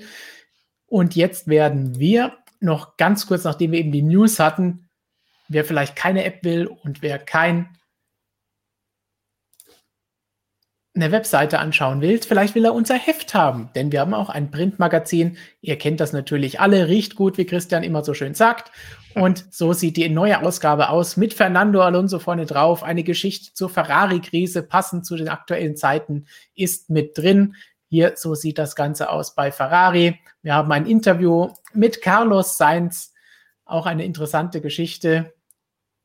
Fernando Alonso hat sich Jonas mit beschäftigt und hier ein wunderbarer Artikel zur Mission ja bei Renault oder jetzt dann nicht mehr Renault für die Zukunft geschrieben. Natürlich gibt es auch MotoGP-Geschichten von Markus und Michael, wie zum Beispiel der Geschichte über Marc Marquez und seine Verletzung und die Probleme bei Honda, die das Ganze nach sich zieht. Oder das neue Siegerteam in der MotoGP mit KTM. Das heißt, wunderbar alles mit dabei. Die unterschiedlichen Philosophien, denn wir philosophieren gerne, das wisst ihr alle.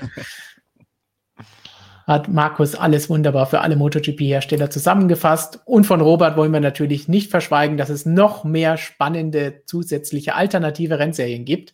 Und auch da wird High Race League in Zukunft immer wieder ein Thema sein. Wenn ihr unser Heft haben wollt, einfach dran denken, unter dem Like-Button in der Beschreibung gibt es einen Link, da könnt ihr das Ganze bestellen und bekommt es dann nach Hause geliefert. So, und dann werfen wir doch jetzt mal einen Blick auf eure Fragen und fangen da doch gleich mal mit einer Frage zu Spielberg an, denn da kann Jonas noch in Ruhe weiter basteln. Robi fragt, Markus, wie sieht es eigentlich mit dem Ausbau, Neubau der Westschleife am Red Bull Ring aus? Da wurde ja auch mal drüber gesprochen. Mega Leistung, dass ihr jede Woche einen so geilen Stream produziert. Vielen Dank und vor allen Dingen Dank an euch alle, dass ihr immer dabei seid als solche geilen Mega-Zuschauer. Das für das nette Lob. Wie sieht es mit dem Neubau-Ausbau der Westschleife am Red Bull Ring aus? Ja, äh, ein leidiges, ein ewiges Thema so ein bisschen es gab vor ein paar Jahren mal relativ konkrete Gedanken, äh, diese Schleife, diese Westschleife wieder zu aktivieren ist aber sehr ruhig geworden um das Thema und seither will da eigentlich auch von Red Bull oder vom Projekt Spielberg niemand mehr so wirklich drüber sprechen. Also ich denke, ähm, es ist relativ unrealistisch geworden, dass das Ganze äh, passiert, dass da nochmal jemals äh, wirklich in dieser klassischen Variante mit dieser Westschleife gefahren wird. Äh, der Grund, wie so oft ähm, und wie auch schon in der Vergangenheit, sind wohl die Anrainer. Also Anrainer darf ich ja nicht sagen, weil das kennt man in Deutschland nicht. Die Anwohner, die Anwohner, bei uns heißt das Anrainer in Österreich. Ähm, und zwar die Anrainer sind gerade da an der Westschleife sehr nah dran an der Strecke. Also ich glaube, manche Häuser stehen da vielleicht, ich würde sagen, gute 100 Meter von der Rennstrecke weg. Und es gab ja ein Spielberg, äh, als damals diese Rennstrecke neu aufgebaut wurde, als dieses Projekt Spielberg eben unter der Ägide von Red Bull so richtig begonnen hat, gab es ja auch damals schon heftige Proteste, die dieses ganze Projekt eigentlich mehr oder weniger zum Fall gebracht haben oder zumindest für eine lange Verzögerung gesorgt haben. Äh, und da sprechen wir eben von Anwohnern oder Anrainern, die deutlich weiter entfernt sind. Also kann ich mir nicht vorstellen, dass daraus noch jemals was wird, es sei denn, ähm, Dietrich Mateschitz öffnet die Geldbörse sehr großzügig und löst denen alle ihre Häuser ab und stellt denen irgendwo neue Häuser hin. Also das kann ich mir nicht vorstellen. Ähm, Umbauten wird es ja wohl sowieso geben in absehbarer Zeit am Red Bull Ring nach den Zwischenfällen, die es jetzt äh, am ersten MotoGP-Wochenende gegeben hat dort. Also in Kurve 3 oben. Äh, da wird sich was ändern müssen da habe ich äh, interessante Ideen gesehen von einem italienischen Rennstreckendesigner, der meinte, seine Idee wäre, dass man quasi, da wo jetzt Kurve 2 ist, also dieser leichte Linksknick, dass man da quasi komplett äh, relativ radikal nach links abbiegt, quasi durch diesen Hügel, der da jetzt sich befindet, mehr oder weniger durchfährt und dann oben eben an dieses obere Ende der Westschleife äh, wieder anschließt und dann oben eben so reinkommt auf diese Schönberg-Gerade. Das wäre sicher möglich, weil in diesem oberen äh, Bereich der Westschleife, da gibt es keine Anwohner, keine Häuser mehr. Also das wäre möglich, wäre eine sehr coole Lösung, glaube ich, eine sehr elegante Variante und würde, glaube ich, auch den Red Bull Ring, der ja doch ein sehr sag mal, vergleichsweise simples Layout hat, ähm, irgendwie auch äh, zusätzlich aufwerten, würde der Strecke irgendwie äh, einen neuen und vielleicht spannenderen Charakter geben. Also das würde ich cool finden. Wäre natürlich ein großer Umbau. Muss man sehen, ob man dazu bereit ist in Spielberg, aber das nur zu dem Thema Westschleife in der klassischen Form, denke ich, äh, von dem Gedanken müssen wir uns verabschieden. Wunderbar, danke für diese ausführlichen Infos. Und was wir live zeigen können, ist nämlich hier eine Push-Benachrichtigung aus unserer App. Und wenn man dann da draufklickt, sieht das Ganze so aus, dass plötzlich der Artikel von Jonas gleich hier zu sehen ist und ihr sehen könnt, Mugello Mick Schumacher im, im Ferrari seines Vaters. Was sagt ihr dazu? Schauen Feeling wir mal. ist eine unfassbare schön. Maschine. da ist er nämlich auch wieder. Nein, nein, nein, nein. Die unfassbare Maschine ist nur der F2004. So sieht's aus. So. So, aber nachdem du jetzt gearbeitet hast, gibt es auch gleich noch das Vergnügen hinterher. Eine Kimi-Frage. Bist du dafür gewappnet? Dann so Music and More ja. fragt, Jonas, was hältst du von der aktuellen Form von Kimi? Ich finde es ja schade, dass er nur einen Titel gewonnen hat. Verdient hätte er mehr, vor allem zu McLaren-Zeiten.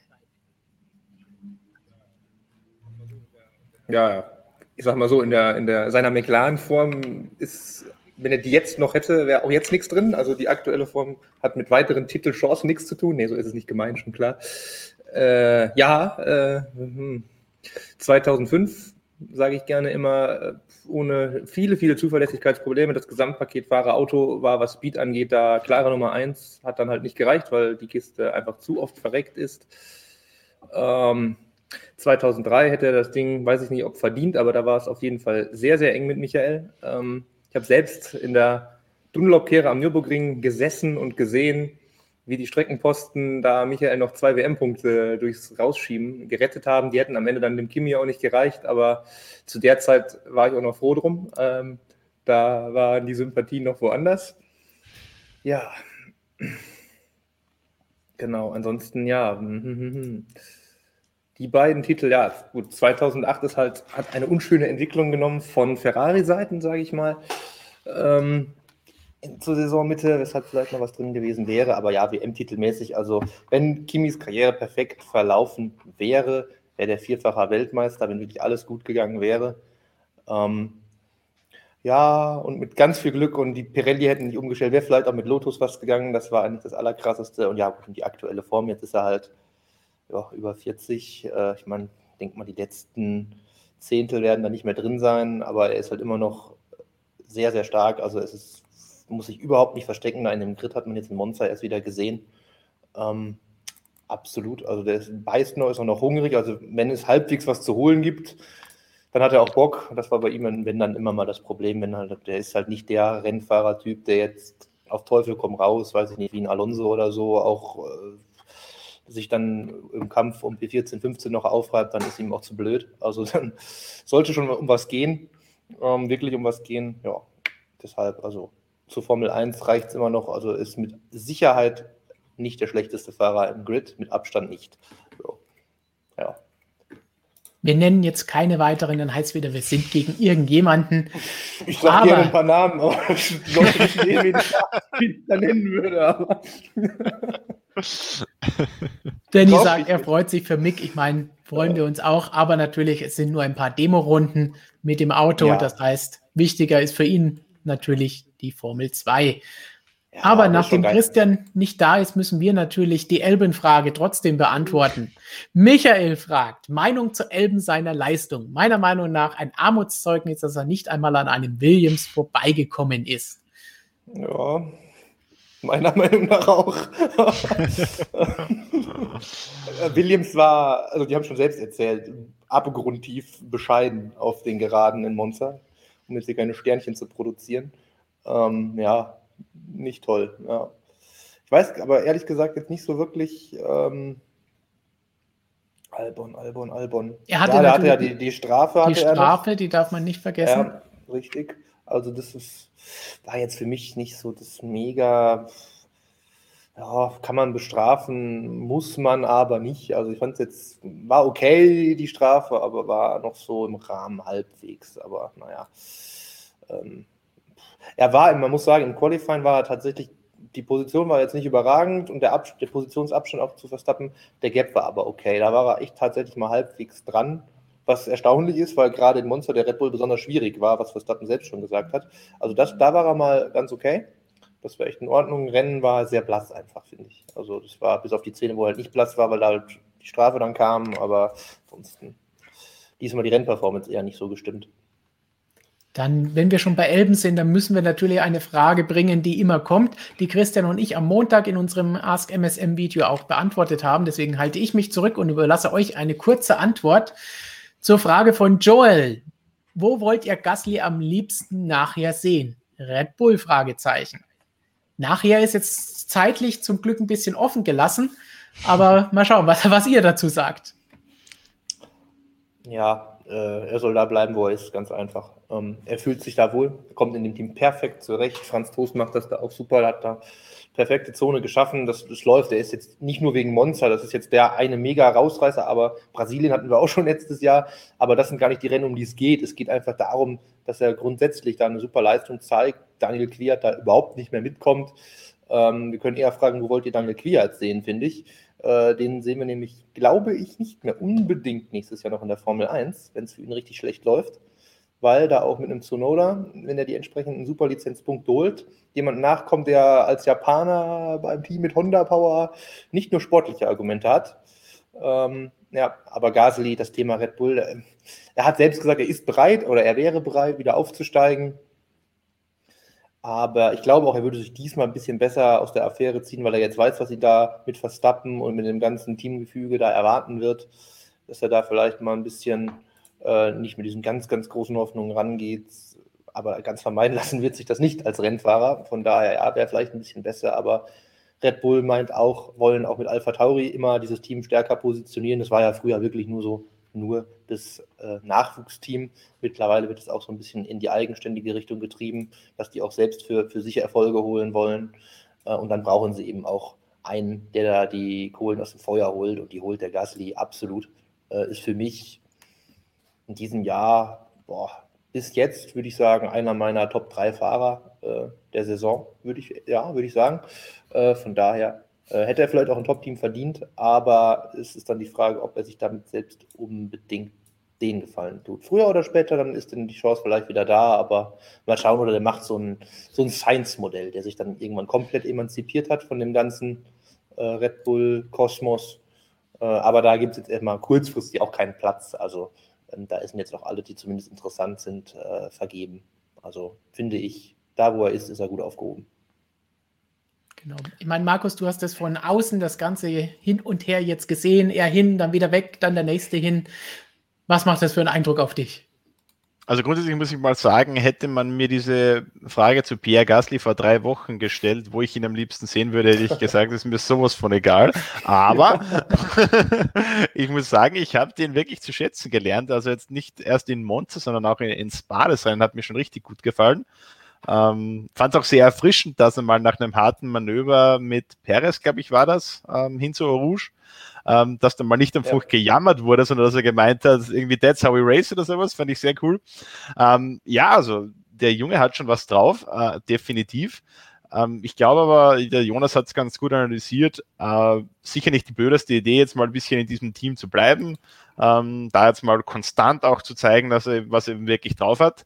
Äh, ich glaube, Wechsel zurück zu Red Bull, das würde es dann irgendwann schon etwas ähm, lächerliche Ausmaße annehmen. Also würde man sich bei Red Bull schon etwas der Lächerlichkeit preisgeben, wenn man da den Fahrer vom A-Team ins B-Team schickt, dann doch wieder ins A-Team. Also da stellt sich dann schon irgendwann die Frage, wo da noch eine Strategie ist. Also von dem her glaube ich jetzt mal ähm, erstmal bei Alpha Tauri bleiben. Und ich glaube, wenn er da jetzt noch in diesem Jahr und noch im nächsten Jahr gute Rennen zeigt, dann kann ich mir durchaus vorstellen, dass dem einige Türen offen stehen. Also ich hätte absolut nichts dagegen, den in den nächsten Jahren in, den, in einem Spitzenteam zu sehen. Also sehr erfrischender und äh, wirklich cooler junger Mann. Dann vielleicht passend noch von Prime. Helmut Marko hat doch bestätigt, dass die zweiten Fahrer bei Red Bull niemals dieselben Teile wie Max im Auto haben.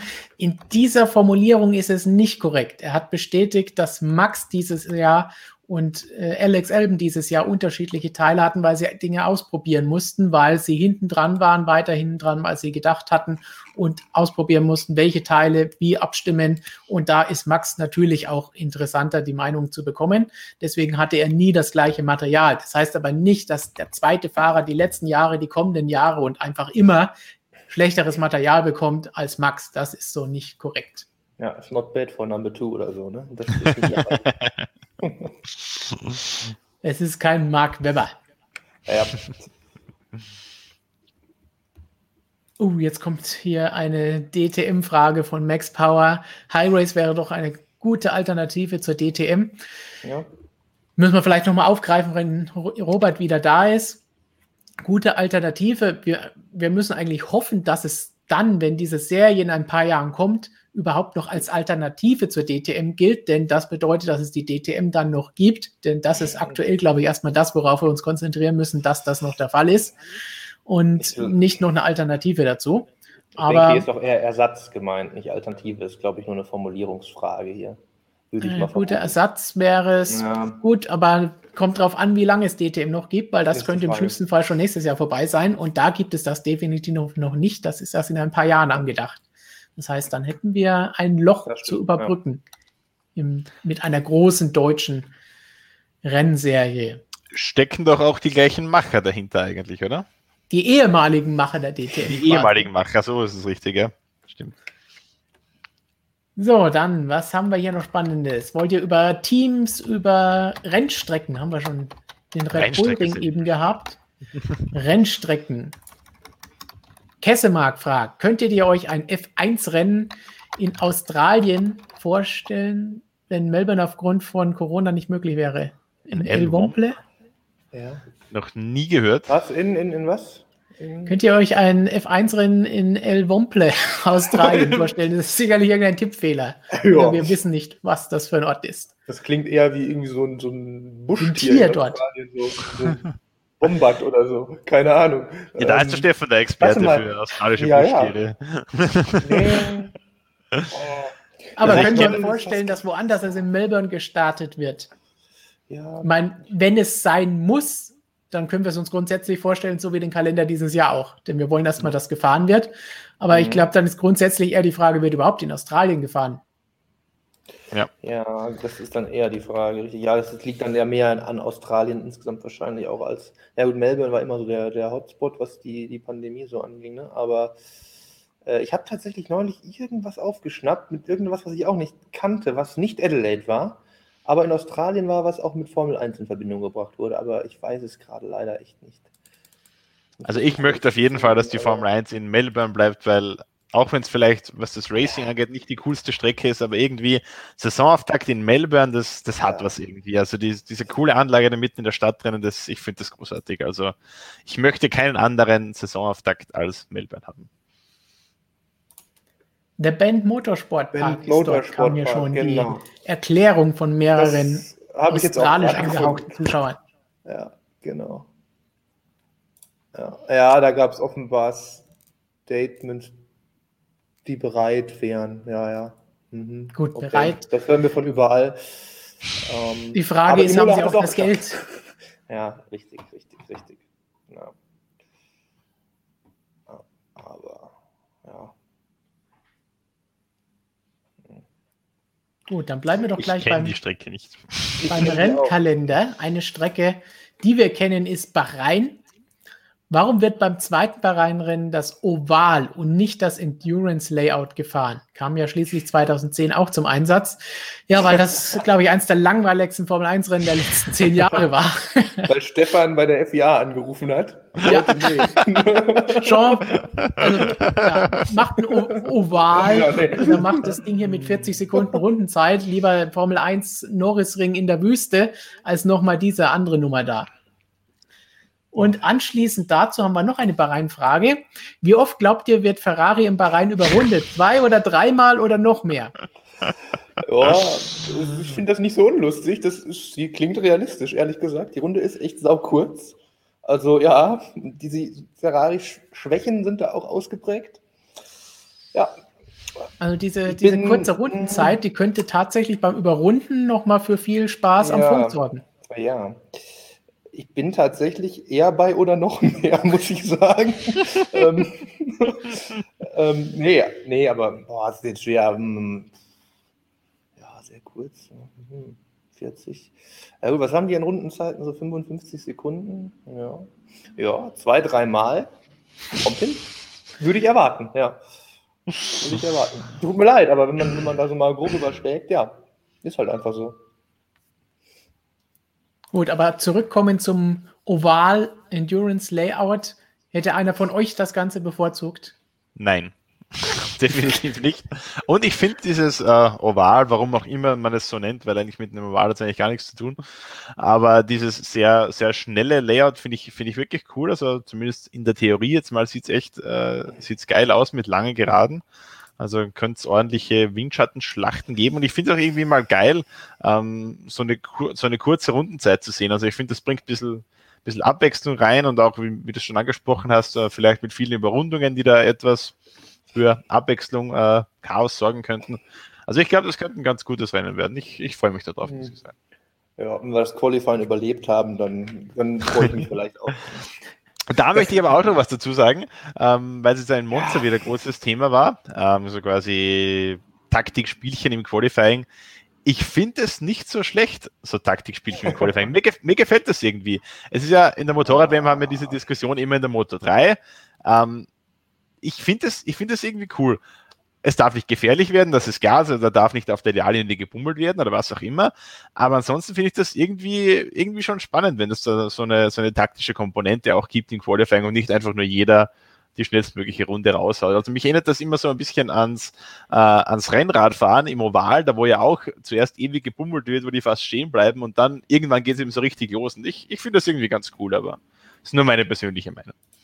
Hm.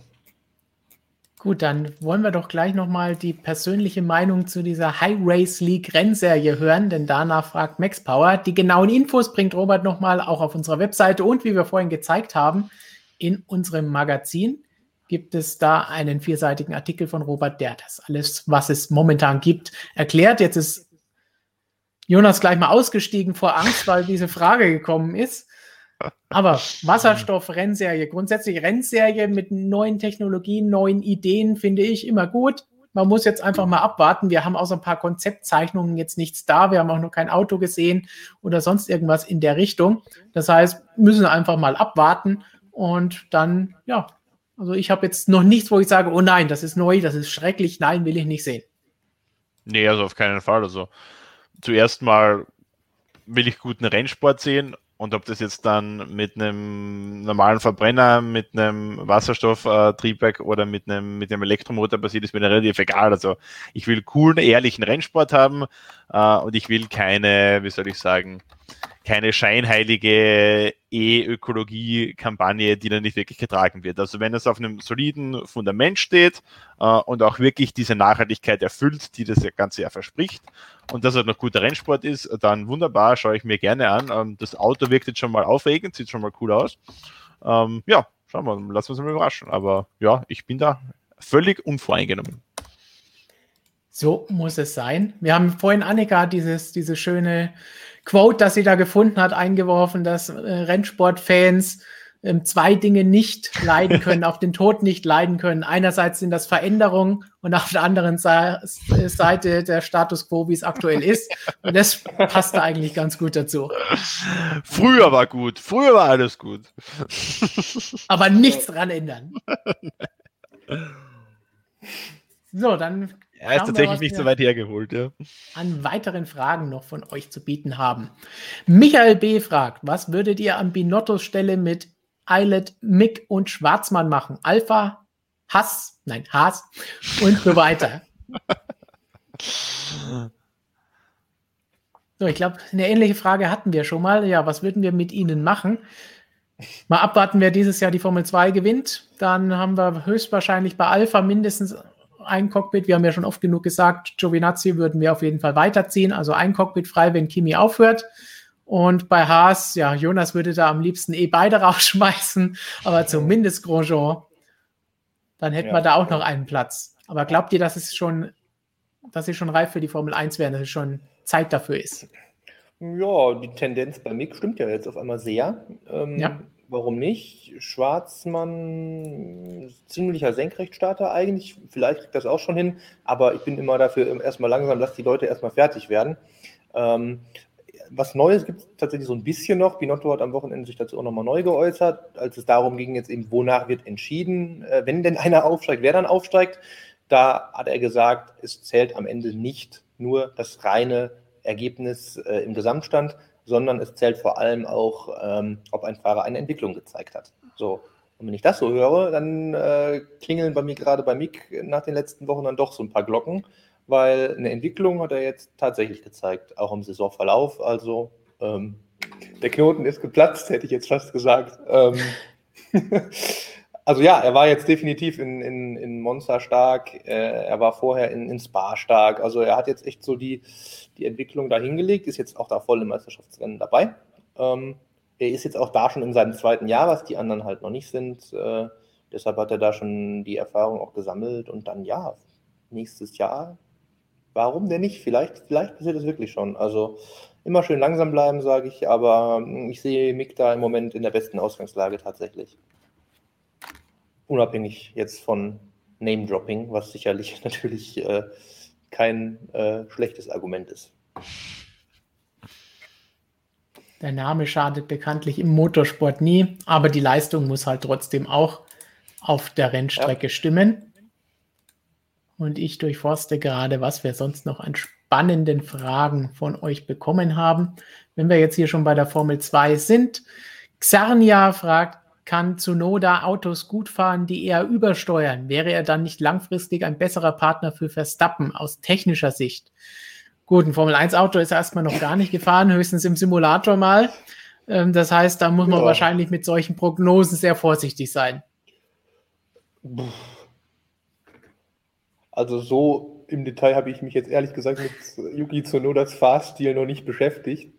Ähm, nur mit der generellen Tendenz, aber boah. Ich finde in erster Linie mal geil, dass wir jetzt mal Yen bekommen haben. Das hat man auch noch nicht, ja. glaube ich, oder? wir sammeln so langsam mal alles, was es gibt. Ja.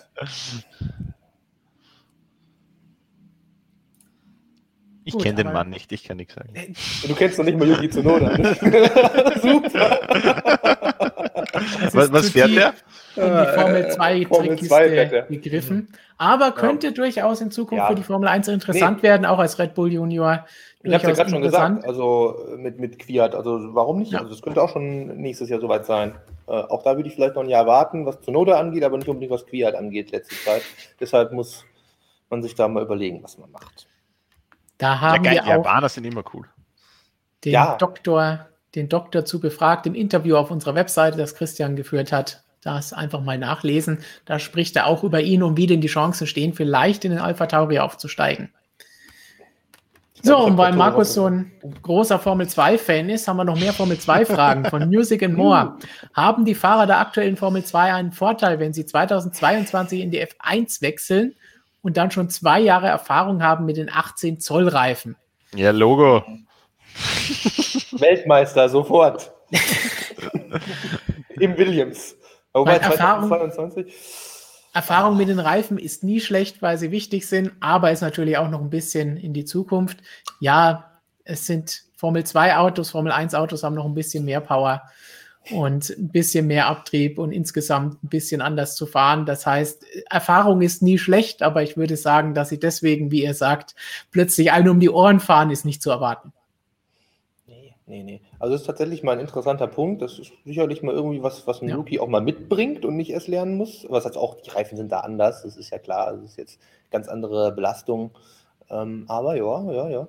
Auf jeden Fall mal nicht vielleicht so der, die große Umstellung dann mehr für die zumindest. Also ja, großen Vorteil. Ich meine, Fahrer stellen sich schon schnell um in der Formel 1. Das sind alles solche Spitzenpiloten. Das wird, dauert die paar Testtage, die es noch gibt. Und dann können die das. Also. Ich glaube kaum, dass ein Lewis Hamilton, Sebastian Vettel oder sonst wer Probleme hätte, sich daran zu gewöhnen. Klar gab es das in der Vergangenheit auch mal bei Wechseln von Herstellern oder von Konstruktionstypen, wo da manche Fahrer nicht hundertprozentig damit zurechtgekommen sind, erstmal eine Weile oder andere besonders gut, weil sie schnell umgestiegen sind. Aber ich glaube jetzt nicht, dass ein Formel 2 Nachwuchsfahrer da jetzt einen riesen Vorteil daraus hätte. Aber es ist etwas, das für ihn vielleicht spricht, wenn es darum geht, ist er jetzt interessant, ihn ins Team zu holen, dass er eben schon ein bisschen Erfahrung damit hat und damit die Umstellung auf die Formel 1 vielleicht nicht so lange dauert, wie es sonst dauern würde. Aber ansonsten würde ich es jetzt nicht ja. überbewerten. So, wollen wir noch ein bisschen Racing pointen. Welche Fahrer oh. wünscht ihr euch, wünscht Ausrufezeichen von Yodolo Kanal, ihr euch bei Racing Point? Das heißt, jetzt geht es nicht darum, wer hat Anteile, wessen Vater hat Anteile am Team, wer bringt wie viel Geld mit aus Mexiko, wer ist viermaliger Weltmeister, sondern einfach, hey, wen würden wir da fahren lassen?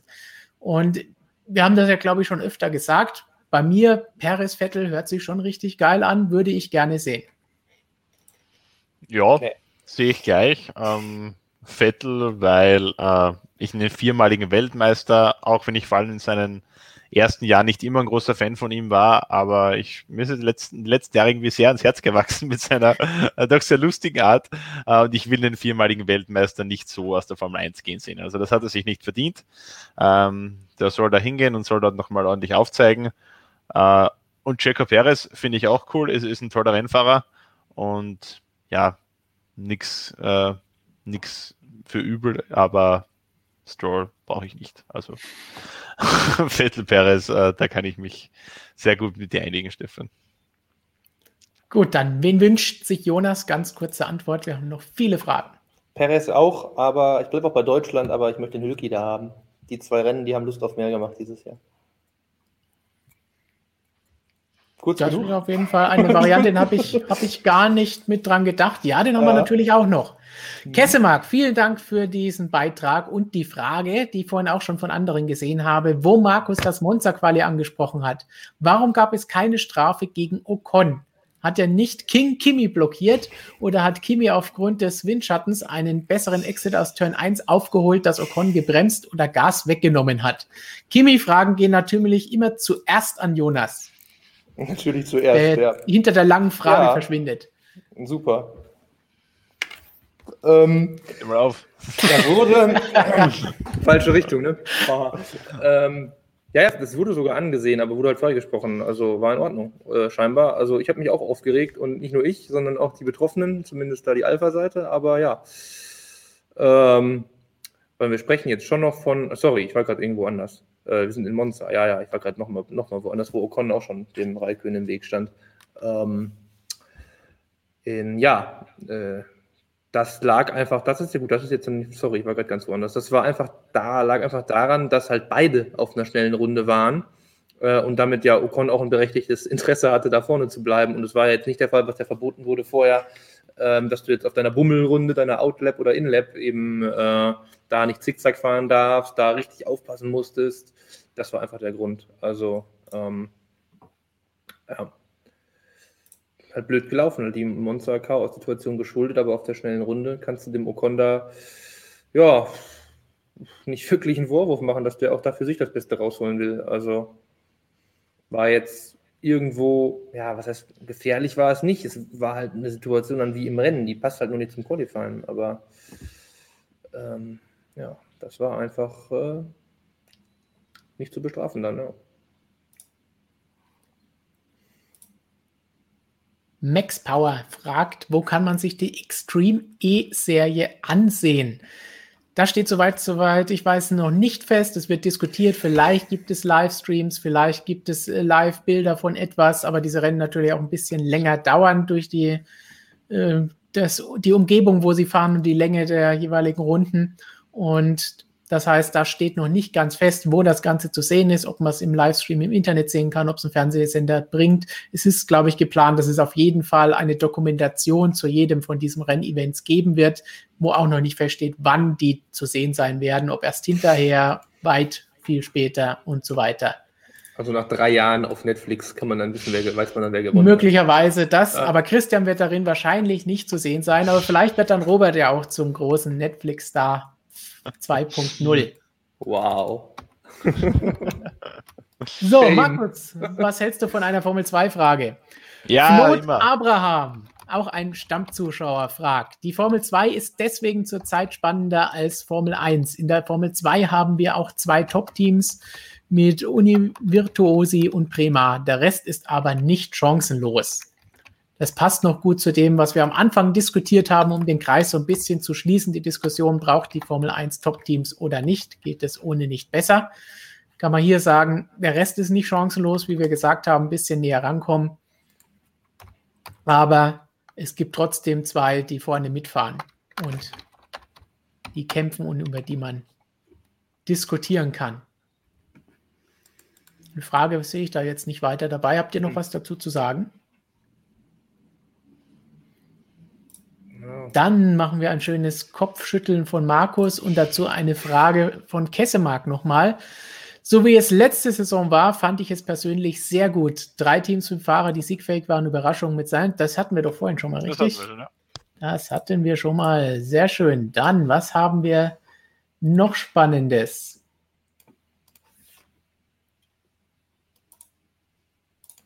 Ups. Da gibt es der erste Samstags- oder Hauptsieg im Hauptrennen in Monza mhm. von Mick, wird hier gefeiert von den Fans.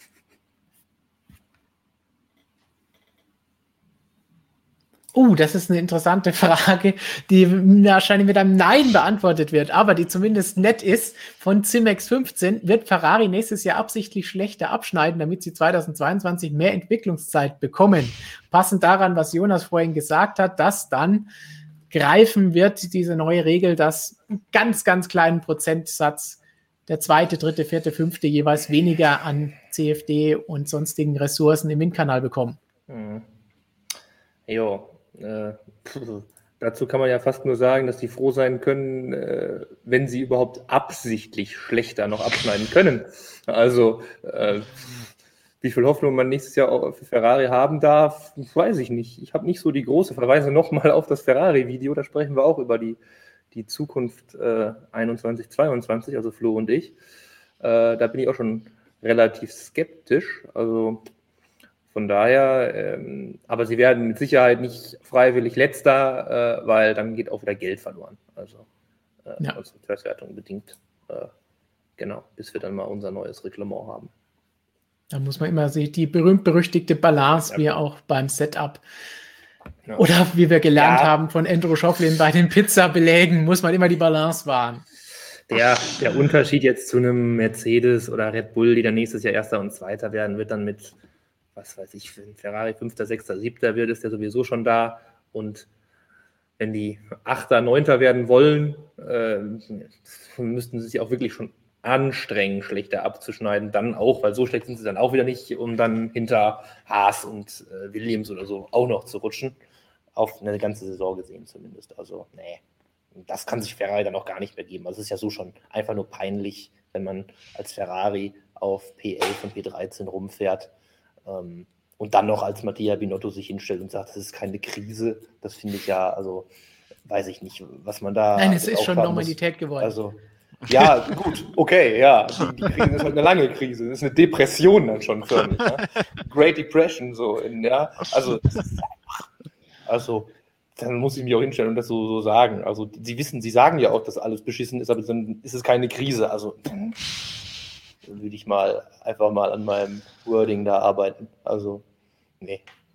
Dann hören wir uns doch jetzt noch das Wording von Markus an zur Frage von Lars NFL. Wer glaubst du wird MotoGP-Weltmeister? Glaubst du, Quattararo kann das halten oder macht es Dovizioso oder einer der KTM-Jungs? Die Frage ist so unglaublich schwer. Ähm, es so, so, so, einfach ist in der Formel 1 zu beantworten, ja. aktuell ist es so schwierig ist es in der MotoGP. Ja, es ändert sich halt wirklich die, das, das Kräfteverhältnis ändert sich halt wirklich von Rennen zu Rennen. Also teilweise eben sogar zwischen zwei Rennen auf derselben Rennstrecke. Äh, wahnsinnig schwierig zu sagen.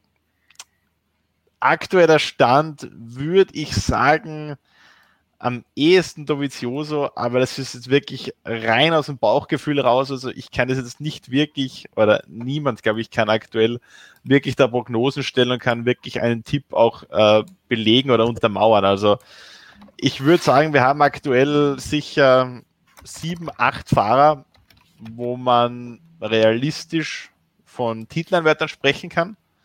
Ähm, die haben alle Chancen auf den WM-Titel. Ja, Quattararo, Dovizioso sehe ich in der besten Position. vielleicht auch einen Brad Binder. Ähm, der Rest eher mit Außenseiterchancen. Aber ja, wenn ich mich, wenn ich mich festlegen würde, dann Dovizioso. Aber ist wirklich ganz, ganz schwer. Wir legen dich jetzt darauf fest und werden es am Ende der Saison Läuft. noch einmal überprüfen. Hier mal wieder die typische Frage: Sind Markus und Christian Brüder? Wie oft das kommt, das ist unglaublich. Das ist ein bisschen erschreckend schon langsam. Ja, ja sollst dir langsam mal Gedanken machen. Nur Brüder im Geiste. Das auf jeden Fall. Dann eine kurze Antwort. Chick Hicks fragt, meint ihr, dass es für Williams eine gute oder schlechte Sache ist, dass sie jetzt aufgekauft worden sind? Gebt im Chat doch einfach mal das schöne Spielchen Daumen hoch und Daumen runter und wir machen das genauso, damit wir die Frage beantwortet bekommen und auch eure Meinung sehen.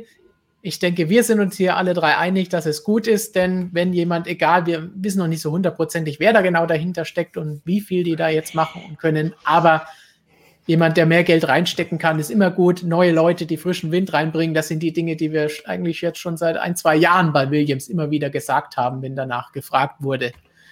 Oder sieht das einer von euch anders? Ich sehe es einfach nur ganz trocken so, dass die sonst wahrscheinlich nicht mehr da wären. Einfach. Also Auch das. sie haben es einfach nötig gehabt, also ja. finanziell. Deshalb kann man nur froh sein.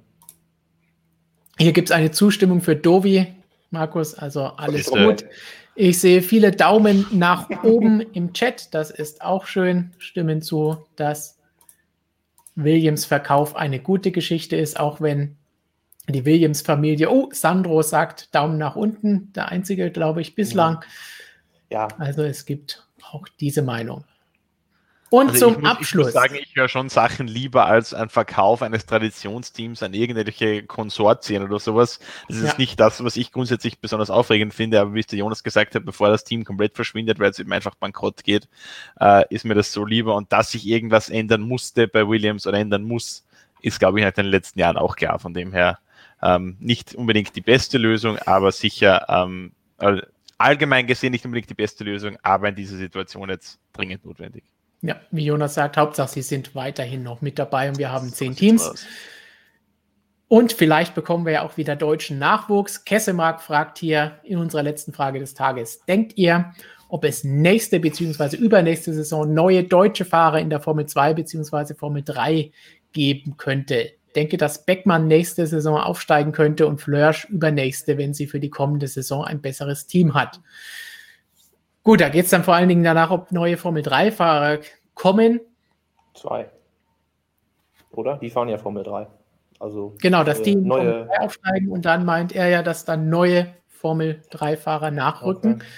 Da müsste man jetzt mal überlegen, wen wir da haben. Aber es wäre auf jeden Fall gut, wenn ein oder zwei den Sprung in die Formel 2 wieder schaffen würden. Denn ja. wenn vielleicht Mick ja doch Meister wird und den Sprung in die Formel 1 schafft, ist es immer gut, wenn wir auch in der Formel 2 noch deutsche Nachwuchsfahrer haben, weil wir wissen es ja, mit deutschen Fahrern sind wir nicht ganz so gesegnet aktuell. Wir wissen immer noch nicht, wie es mit Sebastian Vettel weitergeht. Mhm. Und es ist immer gut, wenn es da irgendwelche Möglichkeiten gibt. Jonas, wen siehst du da als heißen Anwärter für die Formel ja, 2? absolut, absolut korrekt schon geschrieben. Der David, das ist da, also David Beckmann, nicht David Schumacher, ist da ganz klar der, derjenige welcher. Lirim Zendeli ist jetzt auch für sein erstes Jahr. Beckmann ist da ja schon ein bisschen routinierter, ist auch schon sehr, sehr gut dabei. Ähm, ja, also mitfahren kann David Beckmann in der Formel 2 dann auch nächstes Jahr sicherlich, bin ich überzeugt. Ähm, ja, muss jetzt mal gucken. Also, das ist jetzt nicht der Überflieger, äh, aber auf jeden Fall immer in allen Jahren da einer der besseren gewesen. Der braucht halt, glaube ich, irgendwie, wir haben das ja schon auch ein paar Mal erzählt, wenn er in seinem Trident-Team da ist, läuft's. Und sonst, auch wenn es ein besseres Team ist, läuft es nicht. Ist irgendwie ein bisschen komisch, so ein bisschen das Gasly-Phänomen vielleicht, ähm, um da nochmal den Bogen zu schlagen.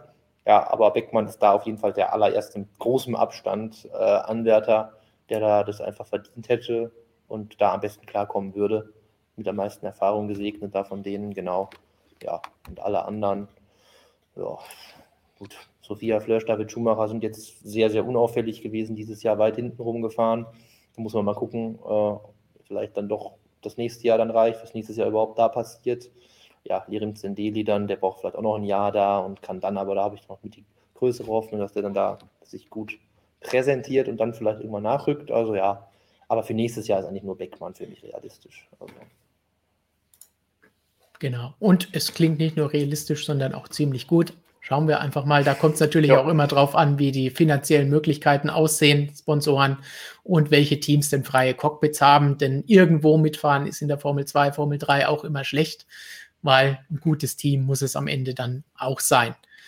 Gut, dann sagen wir an dieser Stelle wie immer Danke, dass ihr dabei wart, dass ihr so viele spannende Fragen gestellt habt, dass ihr uns unterstützt habt. Und wenn ihr beim Zuschauen genauso viel Spaß hattet wie wir beim Beantworten eurer Fragen, dann lasst doch ein Like da für dieses Video oder bewertet das Ganze, den Podcast bei Apple Podcasts. Auch das hilft uns, damit wir noch mehr von euch erreichen können. Und nicht vergessen, legendär Kanal läuten, Glocke abonnieren, dann verpasst ihr gar nichts mehr, was bei uns los ist. So sieht das Teil aus und dann ist die Sache gut. Die nächsten Tage gibt es die Brennpunkte von Jonas, bereits angesprochen für morgen, und die nächsten Tage, Donnerstag bis Sonntag, wie immer, Vlogs von Christian aus Mugello von einer neuen Rennstrecke. Das ist auf jeden Fall interessant. Schaut da immer mit rein. Und damit würde ich sagen, die letzten weisen Worte des heutigen Streams gehören Jonas. Uh. Uh. Ja, du hast schon so viel erzählt, jetzt muss man da noch ergänzen. Ähm, Printmagazin abonnieren. Keine Ahnung, was noch, was noch fehlt. Das, das ist immer ein, ein guter Einwurf, wenn ja, wir daran also. denken, wer jetzt vielleicht dazugekommen ja. ist. Und ansonsten mhm. das Schlusswort gehört wie immer Markus, denn das darf einfach nicht fehlen. Ja, da schließe ich mich auch an. Also Printmagazin herunterladen, die App abonnieren und das ganze Programm. Nee, äh, Sonst die kann App ich nichts mehr hinzufügen. genau, die App am Kiosk. nee, habe ich nichts mehr hinzuzufügen. Äh, wunderschönen Abend wünsche ich euch und bis nächste Woche. Wir wünschen allen ein wunderbares, spannendes, spektakuläres Rennwochenende, egal welche Rennserien ihr anschaut. Und ganz besonders natürlich beim Debüt in Mugello.